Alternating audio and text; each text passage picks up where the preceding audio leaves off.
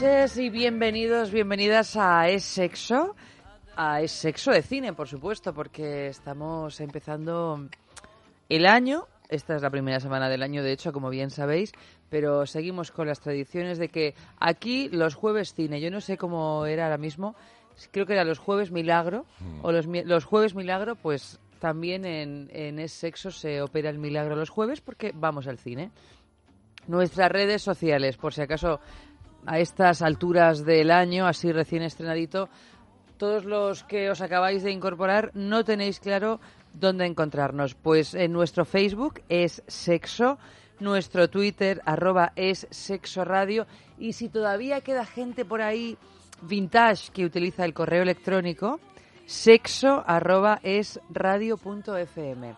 Esta noche vamos a hablar de una película que tuvo muchísimo éxito, ya nos lo contará Andrés Arconada, que se llama Tony Erdmann, una película alemana dirigida por Madden Eid y protagonizada por una ristra de actores alemanes que yo personalmente no conozco a nadie.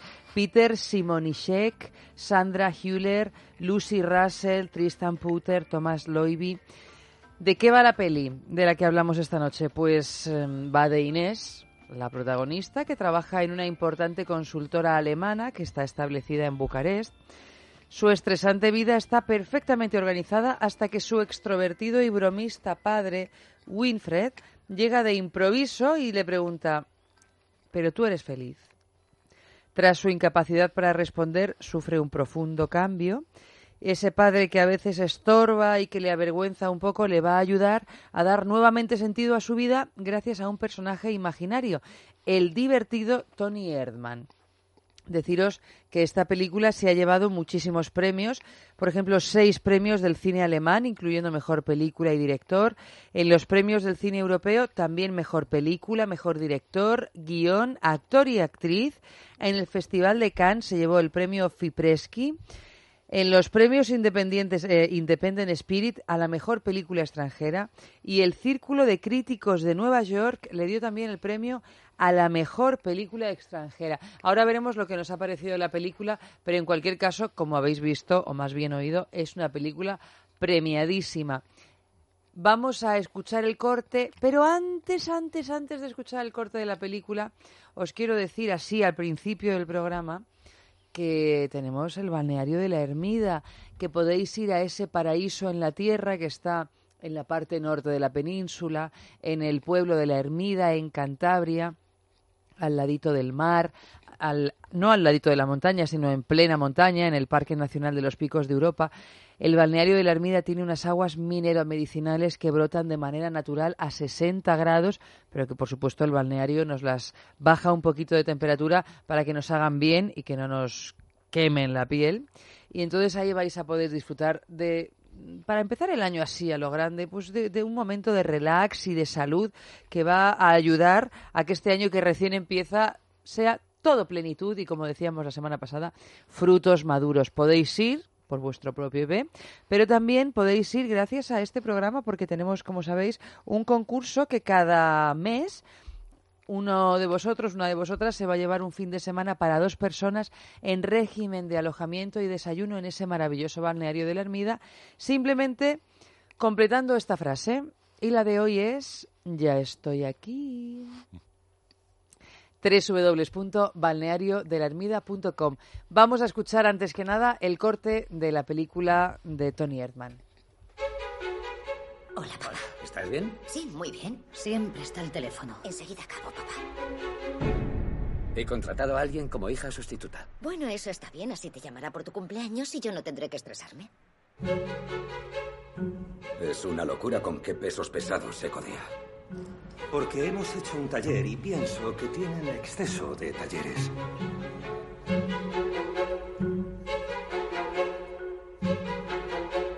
¿Está de visita? Sí, una decisión espontánea. Me he cogido un mes libre. Te he dado un buen susto, ¿eh? Soy Tony. Tony Erdman. Encantado. Soy consultor y coach. Esto indignará a la feminista que llevas dentro, pero No soy feminista, si no, no aguantaría tíos como tú, Geralt. Tengo que detenerla. ¿Dónde tengo la llave? Lo siento, mi padre me ha gastado esta broma estúpida. ¿Quieres arruinarme la vida o qué? Si se trata de su padre, se equivoca. ¡Es que te has vuelto loco! Entonces eres feliz aquí? Estamos hablando de muchos conceptos. Diversión, felicidad, vida. ¿Por qué merece la pena vivir? Siempre tenemos que hacer una cosa u otra o la de más allá y mientras tanto se nos pasa la vida.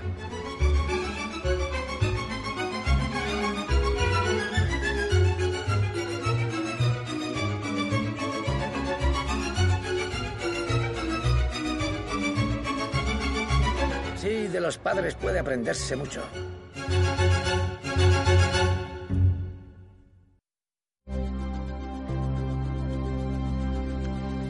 Bueno, este es el tráiler de una película que ha recibido muchísimos premios y que mm, es controvertida. Buenas noches, Andrés Arconada. Hola, muy buenas. Sí, es controvertida. Es decir, Controvertida en el sentido de que yo no, no, no me explico estos premios. ¿de dónde han salido? mira, yo cuando, te voy a contar un poco, cuando la película se trae a España y, y te hacen el primer pase y tal, pues ya venía, pre- eh, bendecida por el cine alemán y, vendía, y venía con unas críticas eh, maravillosas del Festival de Cannes, pero maravillosas. Tanto es así que la Frifretzi, que es- no deja de ser una asociación crítica, uno de los premios más prestigiosos que te pueden dar en Cannes, pues bueno, digo, no siempre coincido con mis compañeros críticos, pero ya te despiertan interés. Poco a poco no, claro, descubres que... Y Cannes es un festival del que yo me fío bastante. ¿eh? Ah, no, no tanto de Venecia ni de Berlín, pero sí No, de no. Cannes.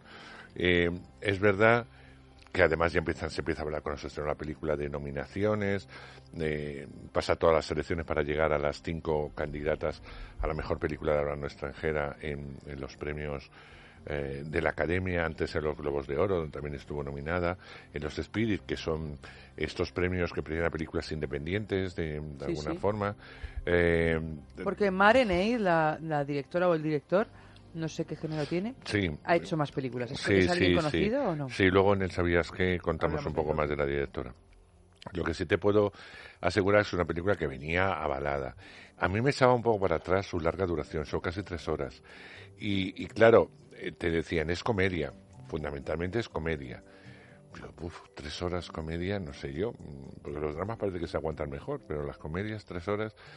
Bueno, el caso es que yo, eh, como iba con tanto prejuicio, bueno, me senté y la verdad es que la vi. La vi con agrado, pero no me entusiasmó. A mí no me entusiasma. La película no me entusiasma. Pero yo reconocía su valor, su forma, que era muy original en su planteamiento, eh, muy europea, por otro lado. Sí, eso sí.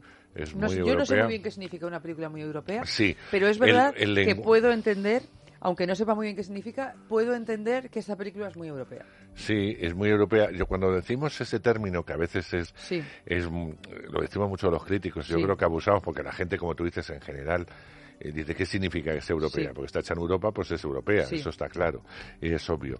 Eh, nos referimos que los europeos, en general, los alemanes, los franceses, incluso los ingleses, tienen una forma eh, muy especial de contar las películas, nada que ver eh, con el mercado norteamericano, donde todo fluye con mucha rapidez o con mucha pesadez, nunca se sabe, donde no se complican las historias, donde todo tiene que ser muy sencillito, porque parece que, que la película tiene que entenderla todo el mundo y en cuanto meten una secuencia no haya un plano muy largo o se recreen unas manos o se recreen tal, Sí, el público va a salir huyendo porque no va a aguantar en más de dos segundos porque la televisión eh, de alguna forma les está acostumbrando a eso, hasta que afortunadamente han venido una serie de series, eh, eh, incluso americanas, que estamos viendo en las distintas plataformas españolas de pago, en donde vemos que también se puede utilizar un lenguaje mucho más reposado, mucho más europeo, vamos a decirlo así, mucho más adulto, que el cine que se lleva de superhéroes,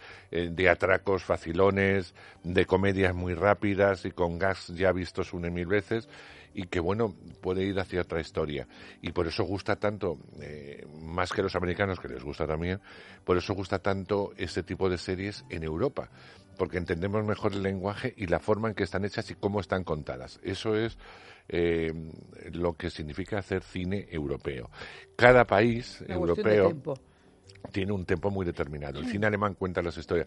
El cine alemán también es muy malo en muchas ocasiones y me, y, y me remito a estas cosas horrorosas que pone televisión española los sábados y los domingos alemanas que no sé dónde lo han sacado. Yo creo que es un lote, han dicho, han a peso, que lo han comprado al peso. Porque si no, es imposible que haya tanta cosa tan mala. Y vamos, yo mm, que no soy de ver eh, los canales generalistas, sino que me voy a- a- siempre a las plataformas, de verdad que a veces me quedo hasta 10 minutos porque digo, no me puedo creer lo que estoy viendo. Sí, sí. Vamos, que añoro los telefilms de Antena 3 de sobremesa de los fines de semana. Con eso ya te digo, eh, suficiente. Es terrible. Bueno, pues no todo lo que llega evidentemente es bueno, pero es cierto que el cine que nos llega, normalmente el cine alemán que nos llega, que nos llega poco, es bueno o por lo menos es distinto, y nos plantean cosas que aunque nos pillen un poco lejanas porque su mentalidad no es la misma que la nuestra y se mueven en otros parámetros, sí entendemos perfectamente. Siempre hemos estado más cercanos al cine italiano, que se ve muy poco, y al cine francés porque estamos muy habituados a las historias que nos cuentan. Porque Tanto tú dices, llega todo el cine francés Claro, que como llega todo, llega un momento que te habitúas, porque terminas, en mi caso, termino viendo todo el cine francés Claro, claro. y no es que sea muy aficionado a él, pero termino viendo comedia, me acostumbro al ritmo que tiene en la comedia, veo drama, veo cosas históricas y llegas a acostumbrarte a su lenguaje, pero tiene su forma. Y luego está el cine inglés, el que se hace en Gran Bretaña, que es un cine muy peculiar. Es un cine en el que entramos muy bien en su lenguaje por la interpretación, porque no son temas, eh, o sea, los americanos con eh, una Yo película el cine inglés eh, me claro, tiene rendida. con una película A sus pies estoy. con una película inglesa mm, hacen los cinco primeros minutos de película Mm, luego tienen que buscarse más temas porque no les da más de sí como puede pasar con Tierra de Dios que tratábamos recientemente. No, el tema es lo que hay inglesas que es que eh, son- claro el tema es lo que hay y te lo cuenta como tiene que contarte. Los americanos serían incapaces de hacer una película así porque el lenguaje es Sí, sí. distinto. Entonces es verdad que a veces los ingleses sabes que meten cosas muy anglosajonas que les puede interesar también a los americanos pero a veces hacen afortunadamente un cine muy europeo. Eh, mm, cuando hacen guiños cuando hacen guiños eh, los americanos se lo compran muy bien, como es el caso de la serie Downton Abbey. Downton Abbey es una serie que tiene más éxito en Estados Unidos que en Inglaterra. Por eso se per- permaneció más temporadas. Si hubiera permanecido más, pues los americanos metían mucho dinero para que esa serie se hiciera. Eh, pero ya los actores, entre ellos Maggie Smith, dijo, ya hemos llegado hasta donde hemos llegado, yo no quiero ya seguir en Abbey y era un personaje central y no se lo podían cargar. Claro, Entonces, bueno, pues narices ya. Claro, cerraron un poco yo creo que la serie precipitadamente porque no pensaban que iba a ser la última temporada, pero eh, ya te digo, tanto el actor, la actriz principal como otros actores decidieron que ya no ¿Cuántas querían. temporadas Hicieron tuvo? seis y ya no querían hacer más. Hombre, yo creo que seis temporadas, que por otro lado son es el número de temporadas más o menos habitual para las series, Claro. ¿no? Está bien, ya seis temporadas. Por ¿eh? eso. Bueno, no eran de tantos episodios, porque acuérdate que eran seis o siete episodios. Ah, Downton Abbey. Eran ah, seis yo o siete no la he visto Downton Abbey. Ah, a ti te gustaría mucho Downton Pero son Abbey. seis o siete episodios Si solo. un día te animas, yo te dejo, tengo toda la serie, ¿Ah, yo te la dejo. Pues, ya te digo No que sí que me animo, ¿eh? Si un día eso yo te voy trayendo, mira, Me para animo. este año que ha empezado, pues es una esta, que tú veas Downton Abbey, que la puedes ver si Como quieres con tu madre, que le va a American gustar. Horror- Bueno, no, pero con mi American, madre, meter aquí en el Albacete a verla. eh, bueno, en fin. la veré eso aquí en Madrid. Es un pero así, así como vi American Horror Story, que yo te iba Ya, viendo las temporadas. pero American ya... Pero de una manera según- agradable. Sí, no, no, no muy Ahora estoy agradable. terminando House of Cards, que vamos por la quinta. Sí, es otro temporada. tipo de serie. Otro tipo de serie. Es Yo estoy tipo también encantada de House of Cards. Ahora ya sabemos que, claro, Kevin Spacey ha dado todo lo que nos tenía que dar. Sí, bueno, tal y Ya como estaba planteada, eh, que iba a ser la última temporada, había rodado un par de episodios, tal y como está planteada la última temporada, que no sé si has terminado de ver, No, no, no, estoy en la quinta. hasta en la quinta. Bueno, bueno, la última temporada que se ha emitido, la que van a hacer es la sexta. Ah, sí, ah, yo sí, Esta. como ya. Donde yo lo veo, ya veo que pones esta temporada, he dicho, digo. No, no, no, la- esta es la sexta temporada la que van a hacer y es la última. Ah, sí, no, pues voy por la mitad iba- de la quinta. Se iba a hacer la última y tal. Bueno, pues tal y como se resuelve la quinta temporada, eh, el personaje de Kevin Spacey puede seguir o no. Es imprescindible el de Robin Wright. No me digas pero nada. no, no te digo nada, pero no el de Kevin Spacey. Bueno, eh, quiero decirte que es otra serie distinta, muy europea, pero que le gusta mucho a los americanos porque tiene ese toque que les gusta a ellos, que les hubiera gustado vivir. No- Downton Abbey. Claro, ellos no han tenido aristocracia, no han tenido señores Mm. eh, con abolengo y como a veces los criados son más señores que los propios señores, ¿no? Lo Y que se tienen- llama, que yo no sabía, fíjate, que me lo dijo un amigo, el síndrome de Manderley. Sí, pues era eso. Pero por, tienen- por Rebeca. Claro, pero tienen una, un los arraigo... criados se hacen con la casa hasta y, y convertirla son, o sea, por ejemplo, el mayordomo en jefe, pues es más señor que el propio señor. porque es así, porque así estaban criados desde niños. Bueno, te va a entusiasmar. Yo estoy convencido que te va a entusiasmar, te va a gustar. Bueno, pues nada. Todas las Aquí la espero, historias entramadas y tal, y te las iré pasando mm, relajadamente para que te las veas, se ven muy bien. Bueno, eh, con esto digo que cada país europeo, nosotros también tenemos nuestra propia forma. Normalmente aquí funcionan muy bien las comedias, eh, no tanto el drama. Pero una como- película española se considera géneros. también, se podría considerar a ojos de la crítica, más allá de que España esté dentro de, de Europa, como cine europeo. Sí, ¿Sí? por supuesto, y además tenemos directores que han exportado muy bien nuestro cine, ya no solamente Almodóvar, estoy hablando de Saura y de tantos otros eh, que han vendido también su producto fuera, que incluso están trabajando ahora fuera de España. Hablo de Coles Serra, que tra- trabaja en el mercado norteamericano ya habitualmente. Hablo de Bayona, que Bayona está haciendo ahora Parque Jurásico, eh, pero... Pero bueno, Bayona, la verdad es que no tiene un tempo que se acomode a lo del cine No, europeo. pero bueno, pero que son directores europeos que tuvieron su sello con el orfanato y con algunas otras, eh, con un cine que se podía exportar muy bien. Eh, hombre, el orfanato hecho por los americanos sería una forma muy distinta como la ha hecho, eh, la hizo Bayona en su momento. Que hay una serie de directores y guionistas que han exportado muy bien eh, nuestro cine y que además es muy considerado fuera. Las películas de Almodóvar no pueden ser más localistas porque son muy locales y además muy madrileñas, sobre todo las primeras eh, películas, son muy muy de Madrid, del, del mundo que él que él conocía y fíjate cómo eran recibidas no solamente en Estados Unidos, en Inglaterra, en Francia, en países donde le Bueno, idolatran. Un Fassbinder, ¿no? En Fassbinder, por, por ejemplo, un ejemplo, o Saura, como sigue siendo Sí, un director muy reconocido con películas que en el momento que los hacía, o sea, ver, ver ahora un 2-3, o ver Pipermin Frappé, o ver eh, Ana y los Lobos, eh, son películas muy valientes para la época en que se hicieron. Hoy se entienden muy bien, pero si tú hace 30 años atrás, del tipo de género, ¿no? Que, Completamente. que luego eh, otros europeos han imitado y han adorado a este a este director eh, Bardem en su momento con Muerte de un ciclista. Hablo de los mejores títulos. sí. el propio Berlanga no en sus inicios. Bueno hacemos un cine europeo aunque insisto el público apoya normalmente la comedia y otros géneros menos algunos pelotazos los eh, los deja de lado pero sí hemos demostrado que podemos tocar distintos géneros y que el drama también se nos da muy bien. Con esto eh, quiero decir que la crítica eh, considera a todo esto cine europeo, muy europeo. Por eso cuando una película americana tiene un tempo distinto o es muy independiente, dicen parece una película europea, por la forma en que está hecha y en que está contada. Fundamentalmente el tempo de una peli es fundamental para, para esto. Tony Ederman, sin embargo, permíteme decir es un poco un justo lo contrario. Es decir, cuando tú ves la película que te puede parecer marciana en Sí, muchos momentos porque el, pers- marciana, sí. el personaje es marciano. Absolutamente Y marciano. yo hablaba de la primera contemplación de la película, era un personaje que yo no tenía ninguna empatía hacia él.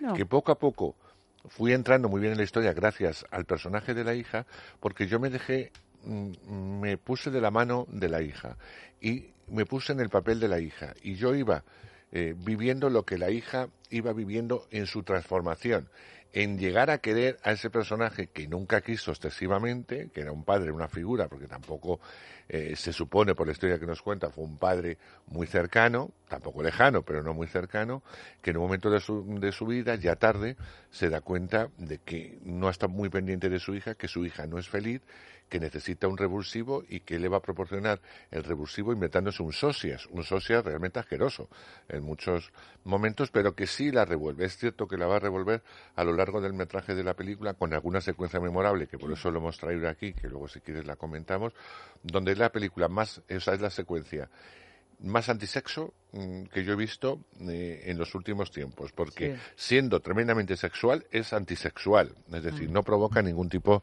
de, de excitación y eso me parece un valor añadido.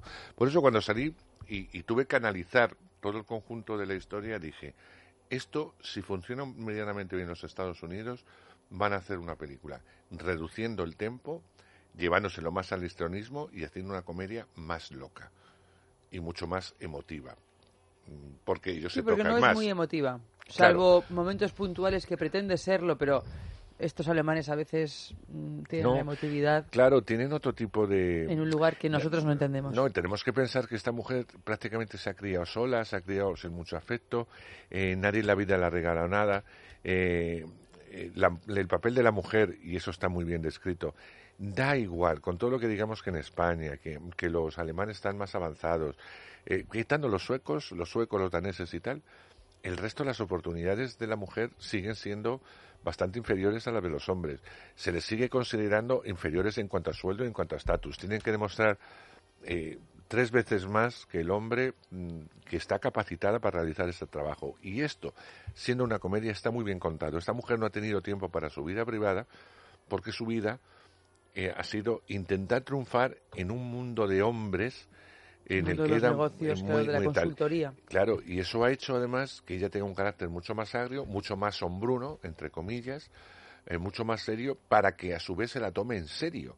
No se la mire como a una mujer que por otro lado puede ser atractiva, que no viste en ningún momento de una forma así. No, ella es femenina, muy femenina eh, vistiendo, pero ha dejado de lado, se ha olvidado de vivir, de lo que es vivir el día a día.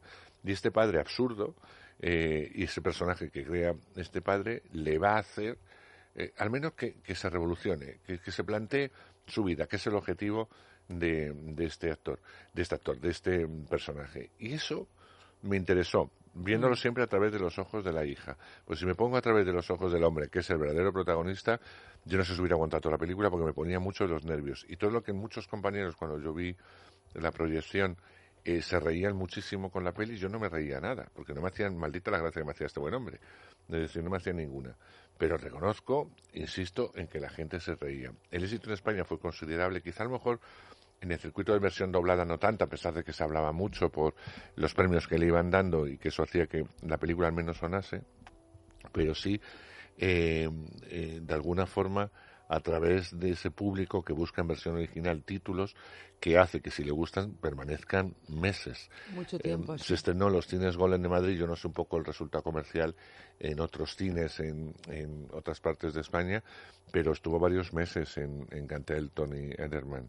Eh, y eso eh, es síntoma, síntoma de que haces una media por copia, porque si no, no te la mantienen tantos meses, ¿no? Claro. Eh, bueno, me alegro que una película eh, triunfe siempre y me alegro de que este tipo de cine, pues mm, los americanos vayan a hacer un remake con Jack Nicholson como, como protagonista del personaje de Tony Ederman.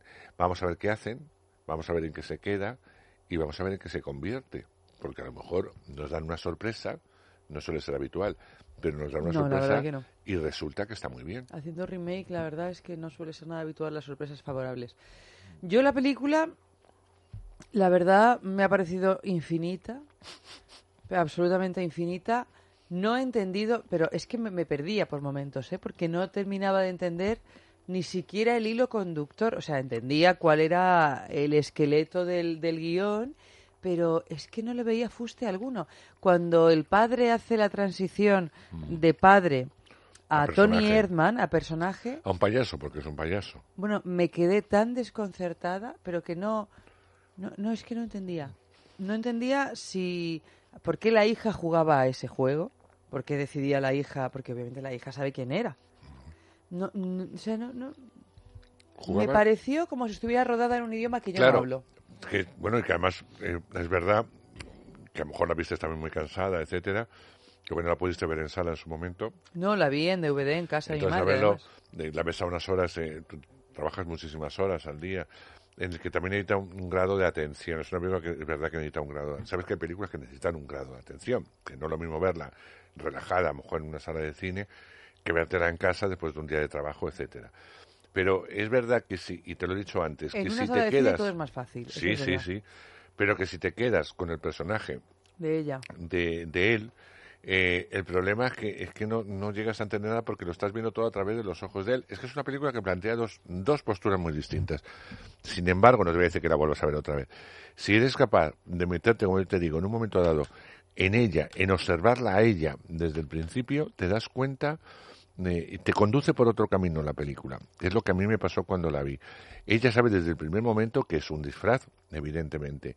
Ella juega ese juego para que el padre le deje en paz porque ella finge que le puede hacer algún, algún Sí. tipo de, de afecto para que le vaya dejando en paz. Lo que ella no prevé, eh, por eso llega un momento que te, que te despista, como te despista a ti como espectador, es hasta dónde puede llegar la locura de este absurdo.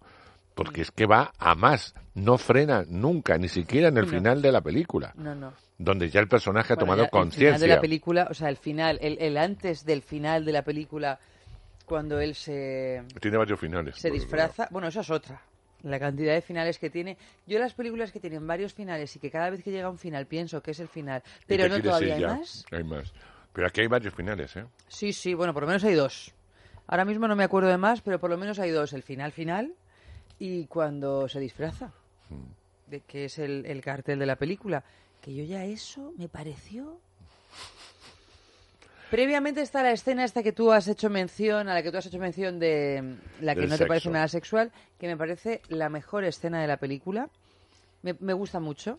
Incluso el desarrollo psicológico de ella para Cuando llegar la a eso. entiendes, la entiendes a ella. La Por eso entiendo te digo que es muy perfectamente fácil que entrar con ella. en esa escena entiendo incluso que está muy bien hecho el hecho o sea está muy bien muy bien rodado y muy bien escrito el hecho mm, de que parezca que se le ocurre en ese momento lo que les propone absolutamente enloquecedor a sus compañeros de trabajo y que genera un efecto sorpresa tanto en los personajes que la rodean a ella como en el espectador. Y yo eso ¿no ves? ese salto mortal lo entendí pero lo entendí porque me pareció orgánico en función de la película. Otros no. Pero vamos ese mm, y ella con esa frialdad que llega un momento en que sí que es verdad que acabas entendiendo te, te resulta coherente ¿no? la actuación de, de ella me pareció que era bueno la mejor deriva que pudo haber tenido ese personaje Y sobre todo, gracias a la interpretación de ella, porque es una actriz maravillosa, tengo que decirlo, eh, entiendes la reacción de todos los que van a esa fiesta, la encuentran a la anfitriona desnuda y lo que es peor, no saben qué hacer. Porque yo ahí me identifiqué y digo, yo mañana me invitas a una fiesta, te pongo un ejemplo, Eva. sin avisarte sin avisarme. porque si te aviso no vienes No, claro. claro, pero sin avisarme. Y veo, bueno, tu comportamiento, se supone que te conozco hace años, etcétera, eh, sé cómo eres, o creo saber cómo eres, y tal. y nunca te hubieras imaginado que esto Y de pronto pasar. yo abro una puerta, te abro una puerta y con toda la naturalidad te reciben desnudo. eh, te con reciben toda la naturalidad y con toda la sequedad, con toda la de sequedad. esta chica Inhibición, sí, porque además esta mujer, todos los que van saben que es muy seria. sí que sí no sé vamos qué. que no era una invitación a nada No.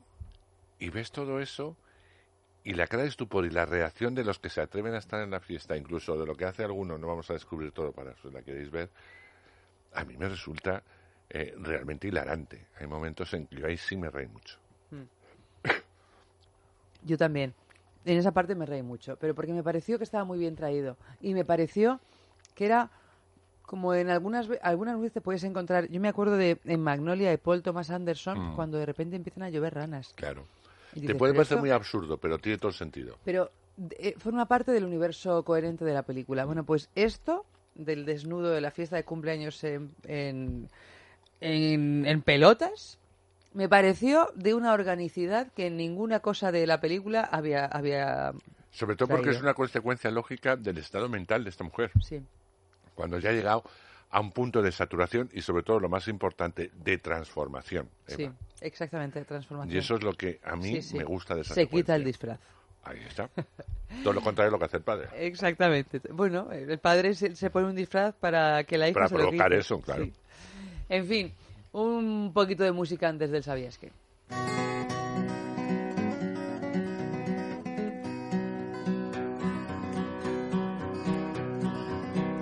Heute hier, morgen dort, bin kaum da, muss ich fort, hab mich niemals deswegen beklagt.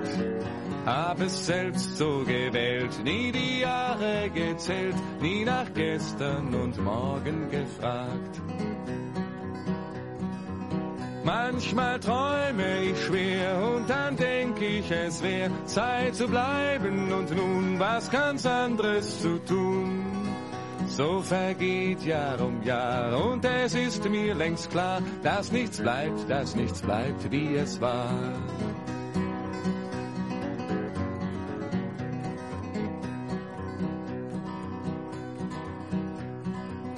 Dass man mich kaum vermisst, schon nach Tagen vergisst, wenn ich längst wieder anderswo bin.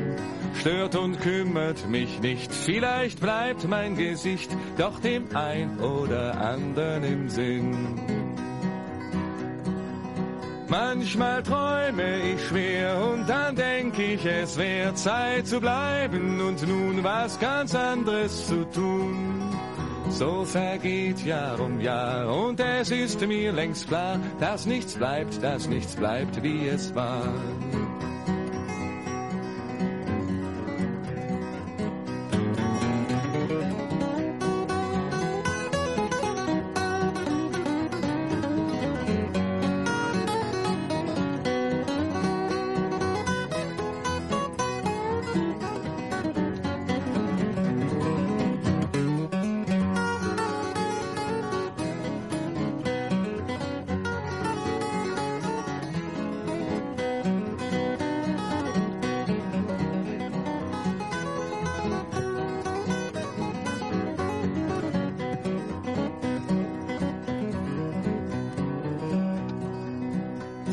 Mich einer, warum ich so bin, bleib ich stumm, denn die Antwort darauf fällt mir schwer. Denn was neu ist, wird alt und was gestern noch galt, stimmt schon heut oder morgen nicht mehr.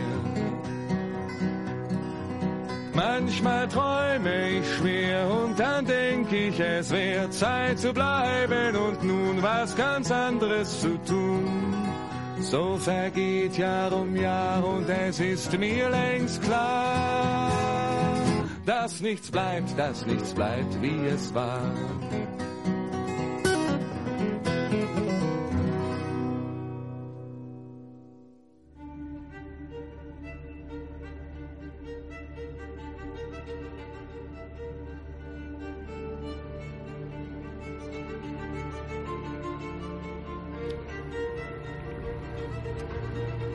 Vamos con el ¿Sabías qué?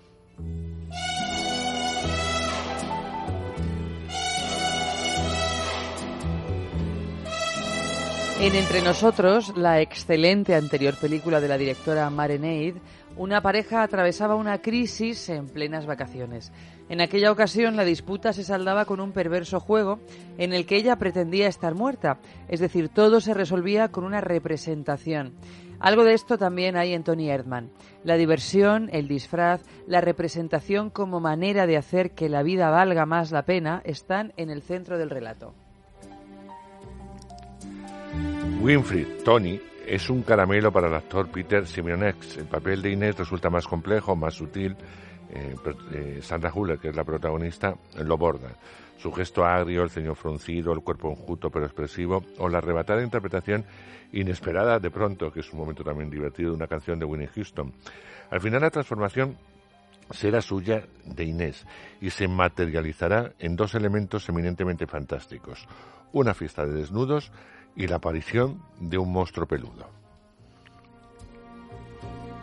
La película obtuvo, como decíamos antes, el premio Fipreschi en el Festival de Cannes de 2016, ganadora en los premios del cine europeo. El film obtuvo el premio a la mejor película, director, guion, actor y actriz en los premios del cine europeo de 2016. Según la revista Vulture, la escena de la película durante la fiesta con los invitados desnudos es la mejor escena de desnudos de este año. La directora Madeneid pasó más de un año editando la película. Durante el proceso dio a luz a su segundo hijo. El personaje de Winfred se basa vagamente en el padre de la directora Madeneid, al que le gusta ponerse dientes falsos para bromear con la gente. Tony Ederman es una película muy personal, es una exploración alrededor de las formas de comunicación, las relaciones humanas, la realización personal y el sentido de la vida. Una película que intuye y busca, sin sentar cátedra, y que deja al espectador que trabaje, que se mueva desde su una reflexión del humor como herramienta social al retrato socioeconómico de una Europa en plena crisis de valores. Eso decía la crítica o alguna de las críticas de esta peli.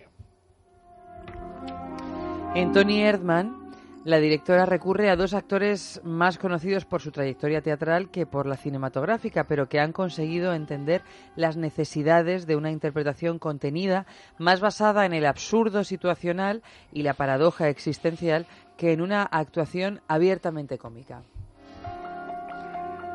Tony Erdmann es una película que consigue plantear cuestiones de gran calado, nada banales, con una aparente ligereza. Además lo hace sin una pretensión pontificadora, sino reflexiva.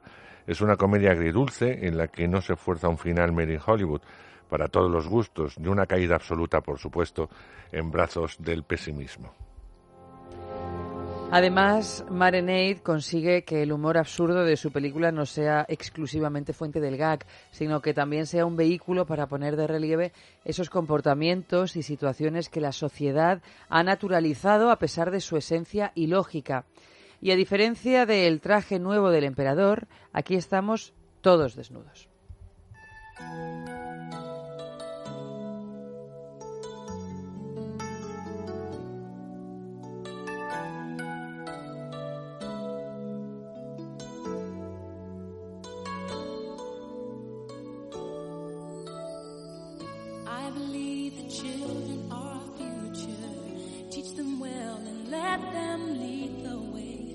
Show them all the beauty they possess inside. Give them a sense of pride to make it easier. Let the children's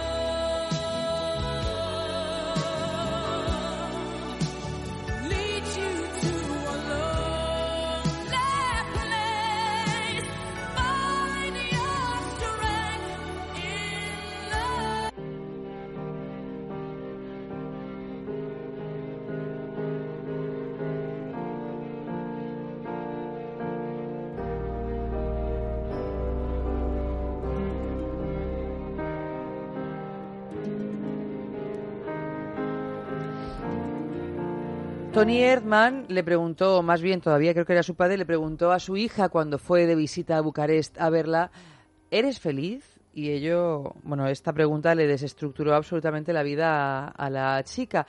Pues nosotros, sin ánimo de desestructuraros la vida en absoluto, os hemos preguntado en el primero de los sexos en la calle si sois felices.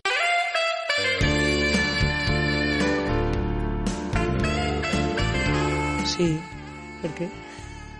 Soy feliz y me siento afortunada por la vida que tengo y, y me siento muy agradecida. Sí, sí, sí. Se podría decir que sí. Siempre se pueden mejorar algunas cosas. Tampoco hay que ir de optimista extremo por la vida. Pero vamos, sí. La verdad que sí, estoy, estoy bastante feliz. Que si soy feliz, mucho. Pues me habéis pillado con esta pregunta. Yo creo que es que la felicidad no es un estado constante, ¿sabes? Que no puedo decir, pues sí, soy feliz plenamente. Pues no, yo creo que nadie. O sea, yo creo que depende un poco del momento en el que te encuentres, de las situaciones, circunstancias, de cómo seas emocionalmente también. Así que, pues ahora mismo, bueno, pues a ratos. Oye, qué difícil pregunta, ¿no? Qué difícil pregunta lo de si eres feliz, ¿verdad? Sí, es que es muy complicado, ¿no? Bueno, yo creo que las tomas de conciencia en realidad siempre vienen bien, porque Sí, hasta sí, que no tomamos sí. conciencia de algo, fíjate esta chica, la protagonista de la película, Mm. si su padre en este caso, tal vez la manera en la que lo hizo no nos viene bien a todos, pero si no le hubiera ayudado a tomar conciencia de que la vida que llevaba no la hacía en absoluto feliz, no hubiera cambiado. Claro, porque eso es lo bueno de, de esta película, que es el planteamiento, es decir, cuando tú te has marcado la vida, eh, sobre todo, eh, triunfar en tu mundo profesional, olvidándote de vivir, me refiero, olvidándote de otras cosas que son en definitiva lo que conforman una vida, no el trabajo, eh, y eso te puede hacer feliz en un primer momento, te olvidas del resto. Pero claro, como tú dices, si te paras a reflexionar y te dices, con este tipo de vida que llevo, que sí, que he triunfado, estoy en un mundo de hombres, no se me considera de igual a igual, etcétera, te preguntan de golpe, ¿eres feliz?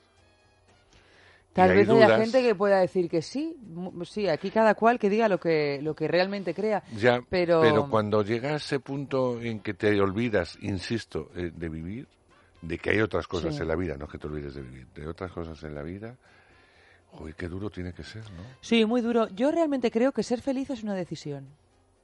Independientemente de las cartas que tengas, hay gente que tiene más facilidades que otras, por supuesto, y el tema monetario, pues quieras que no, y de salud ayuda mucho, pero independientemente de eso, es, yo creo que es una decisión. Mm. Es una decisión el tomarte las cosas de una manera u otra, es una decisión el parar aquí o parar allí, es una decisión a veces el estar más o menos contenta.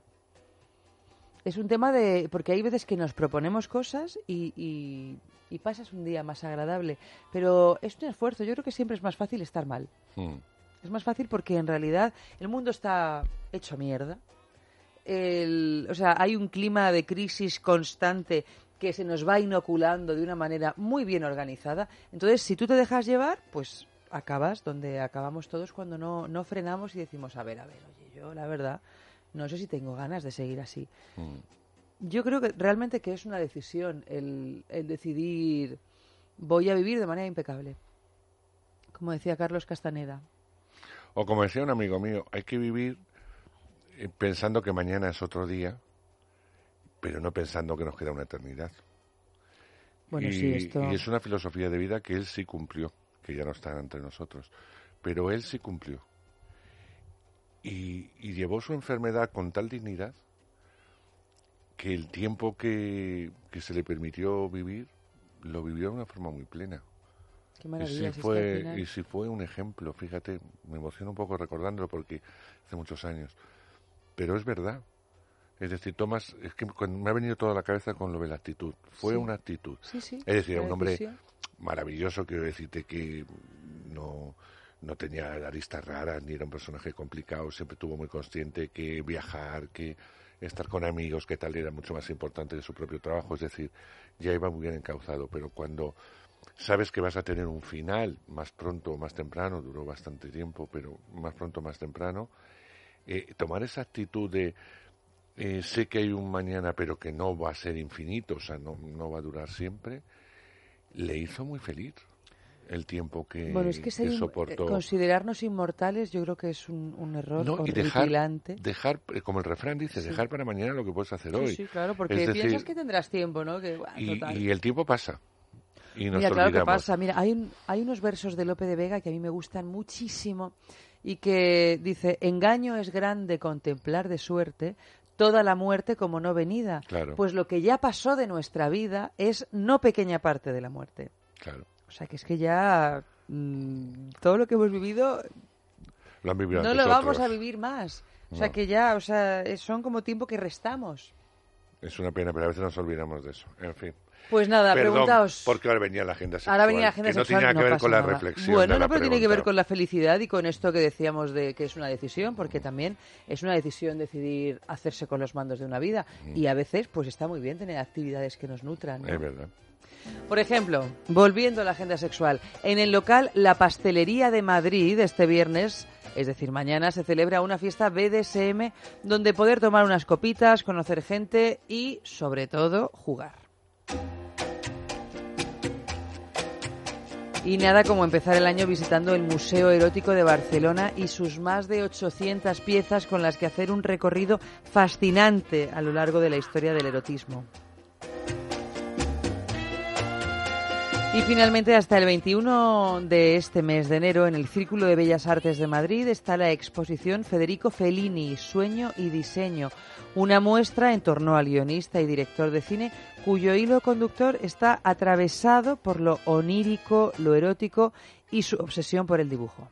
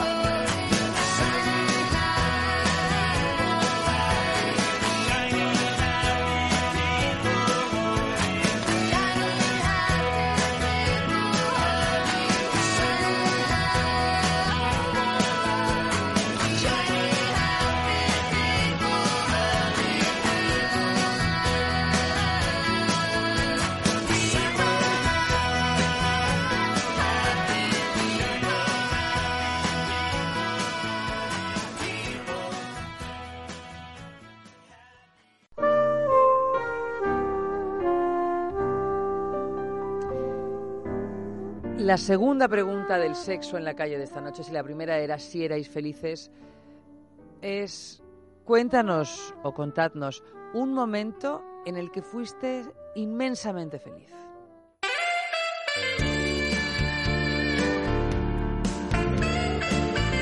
Me siento inmensamente feliz eh, en el sofá con mi pareja, viendo películas y masajeándonos los pies. Y esto es algo que por suerte lo repetimos bastante a menudo. Pues yo que sé, la verdad que muchas veces, recientemente en- hay muchos ejemplos, pero no sé. Se me viene a la cabeza, por ejemplo, cuando hace poco fue el aniversario de boda de mis padres, que creo que era el 45, y nos juntamos todos a comer. Fue un momento muy feliz, la verdad. Cuando dio positivo el test de embarazo. Momento en el que fui inmensamente feliz, pues cuando estoy en la cama con un hombre y me está mordiendo el cuello.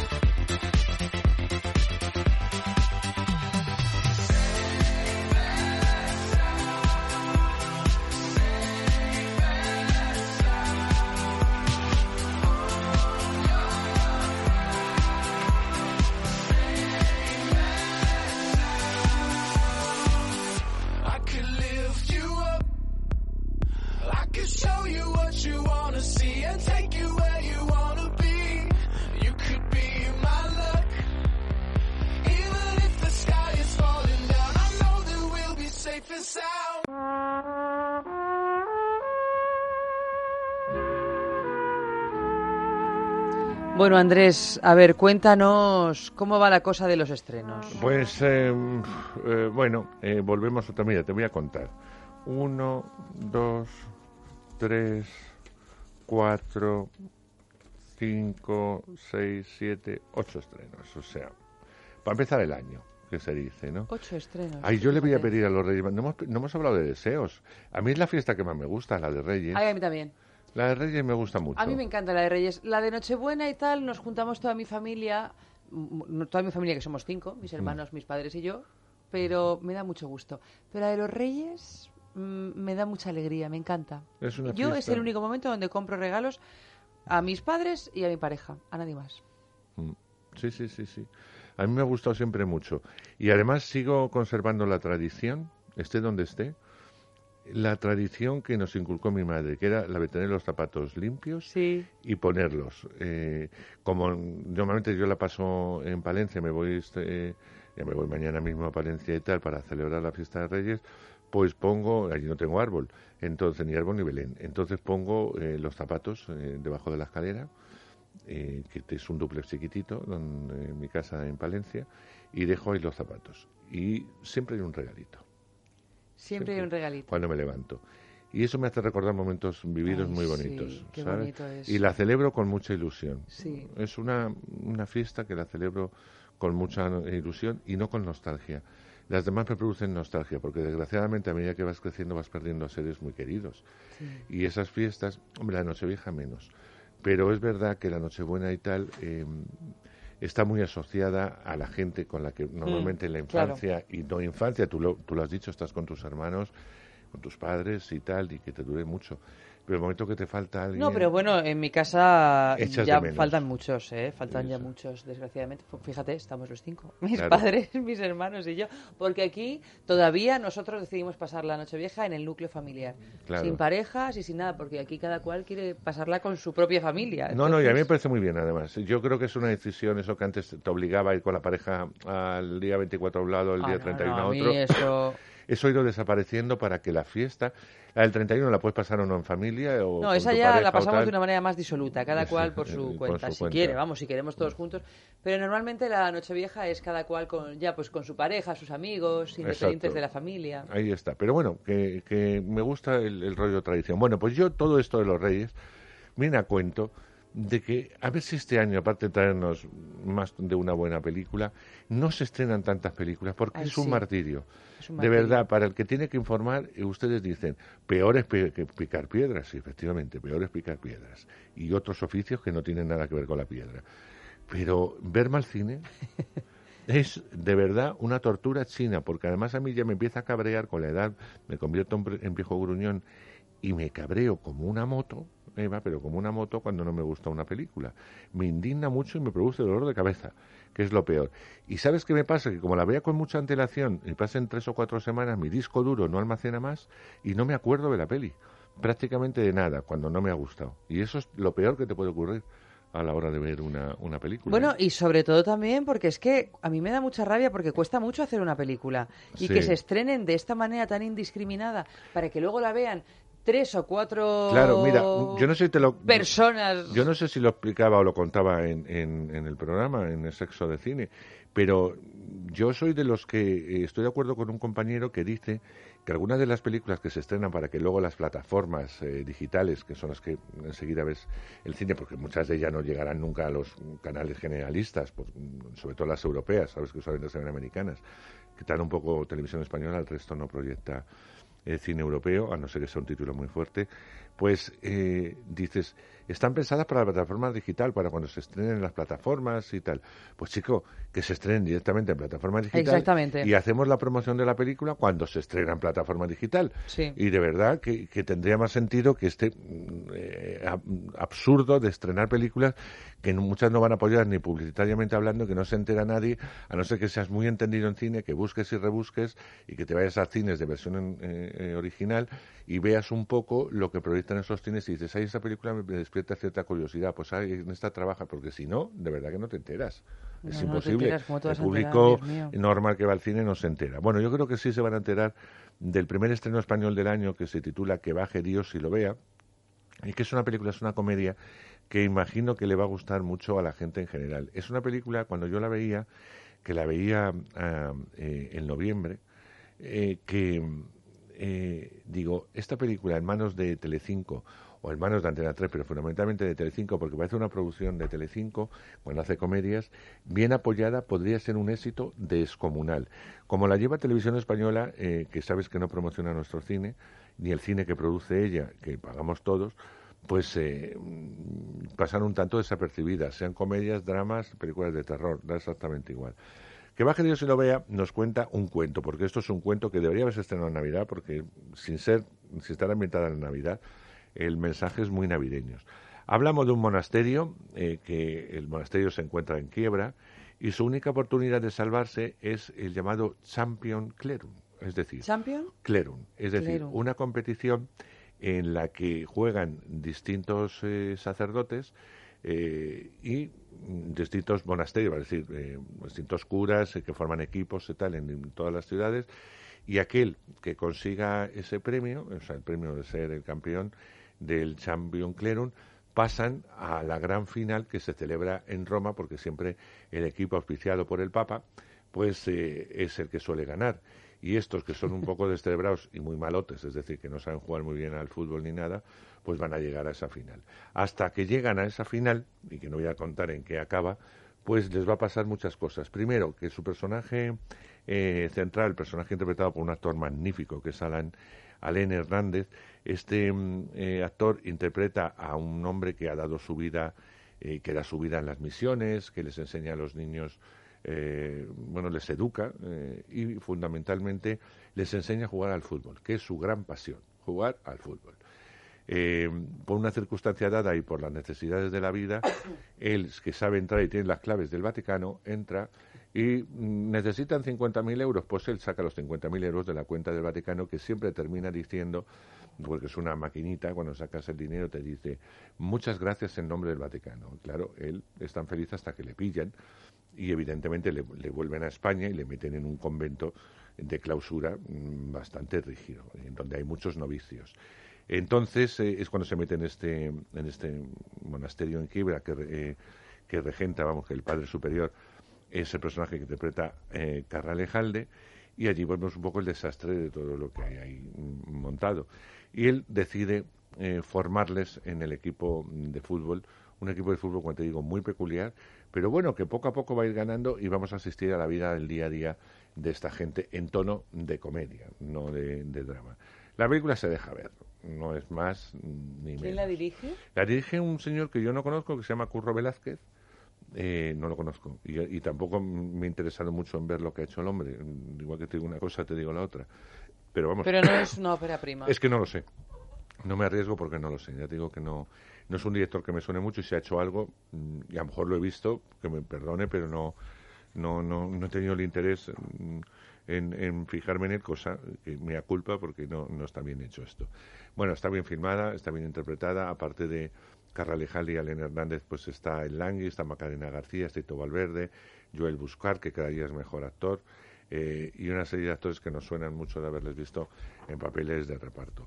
Para pasar el rato, simplemente. O sea, no podemos esperar así nada grandioso de que no, baje no, Dios no, lo vea. no, no, es una, es una comedia, eh, pues eso, que pretende divertir al público y poco Sin más. El pasado Festival de Valladolid eh, se cerró, se clausuró con una película que yo iba con cierta pereza, pero me apetecían mucho las dos actrices principales. Y digo, bueno, aunque solamente sea por verlas a ellas, mm, yo la película la voy a soportar bien. Y así me pasó. Catherine Deneuve y Catherine Frot son las dos protagonistas de esta historia maravillosa.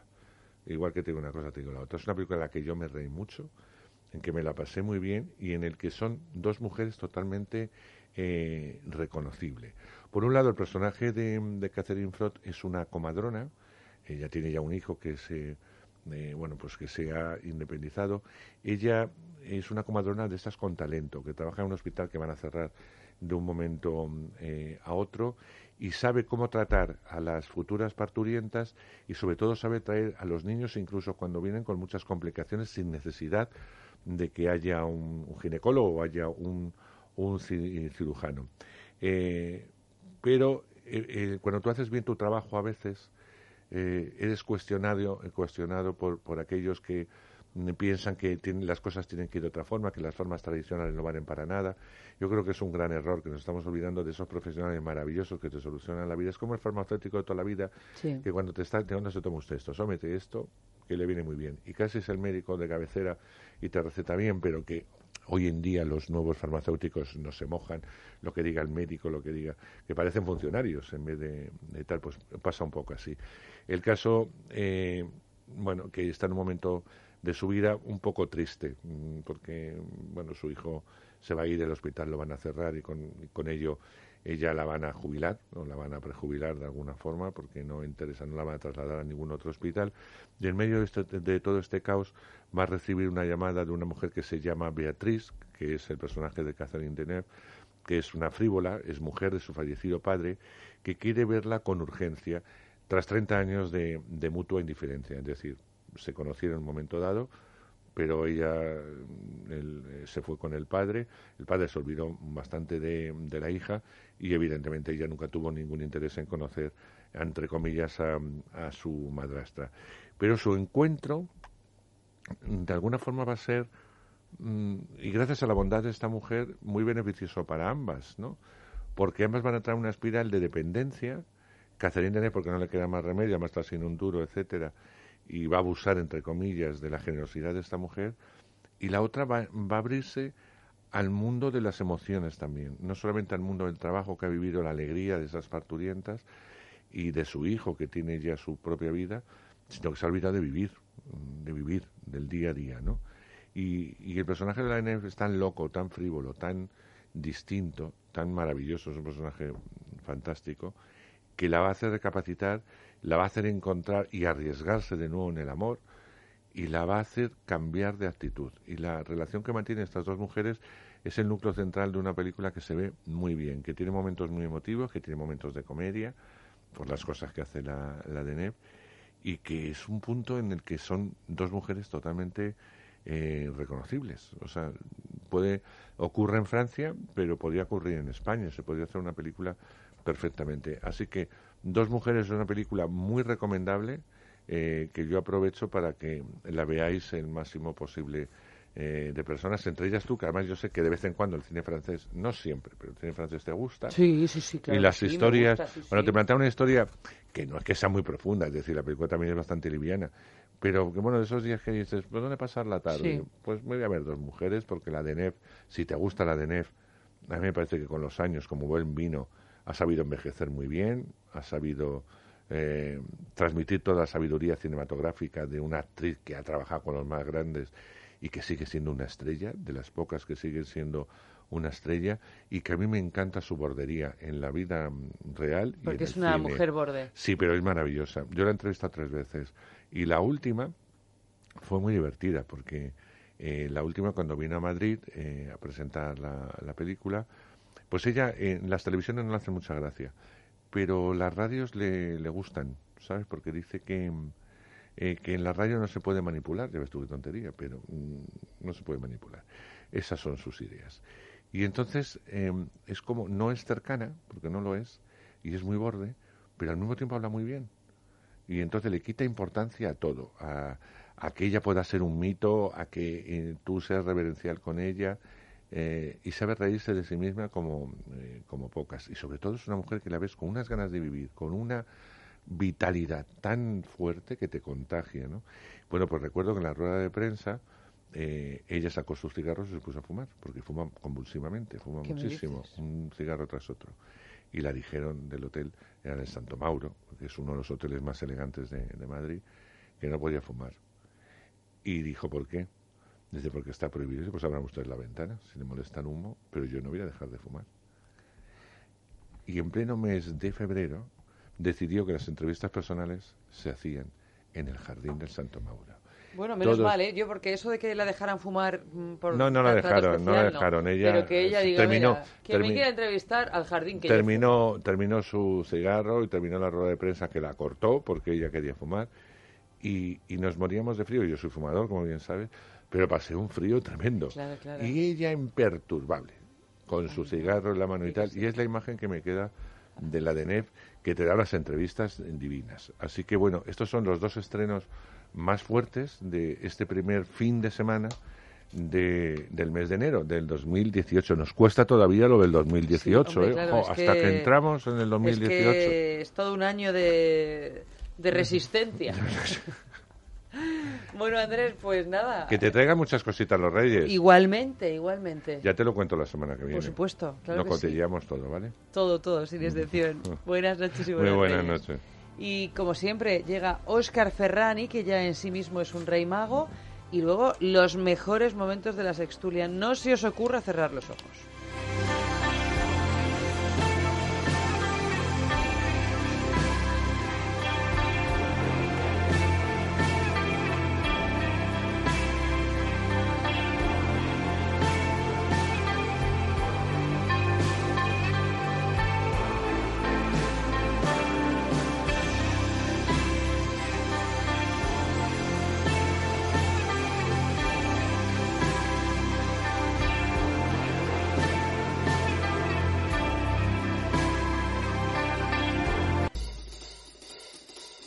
Jugadas carnales.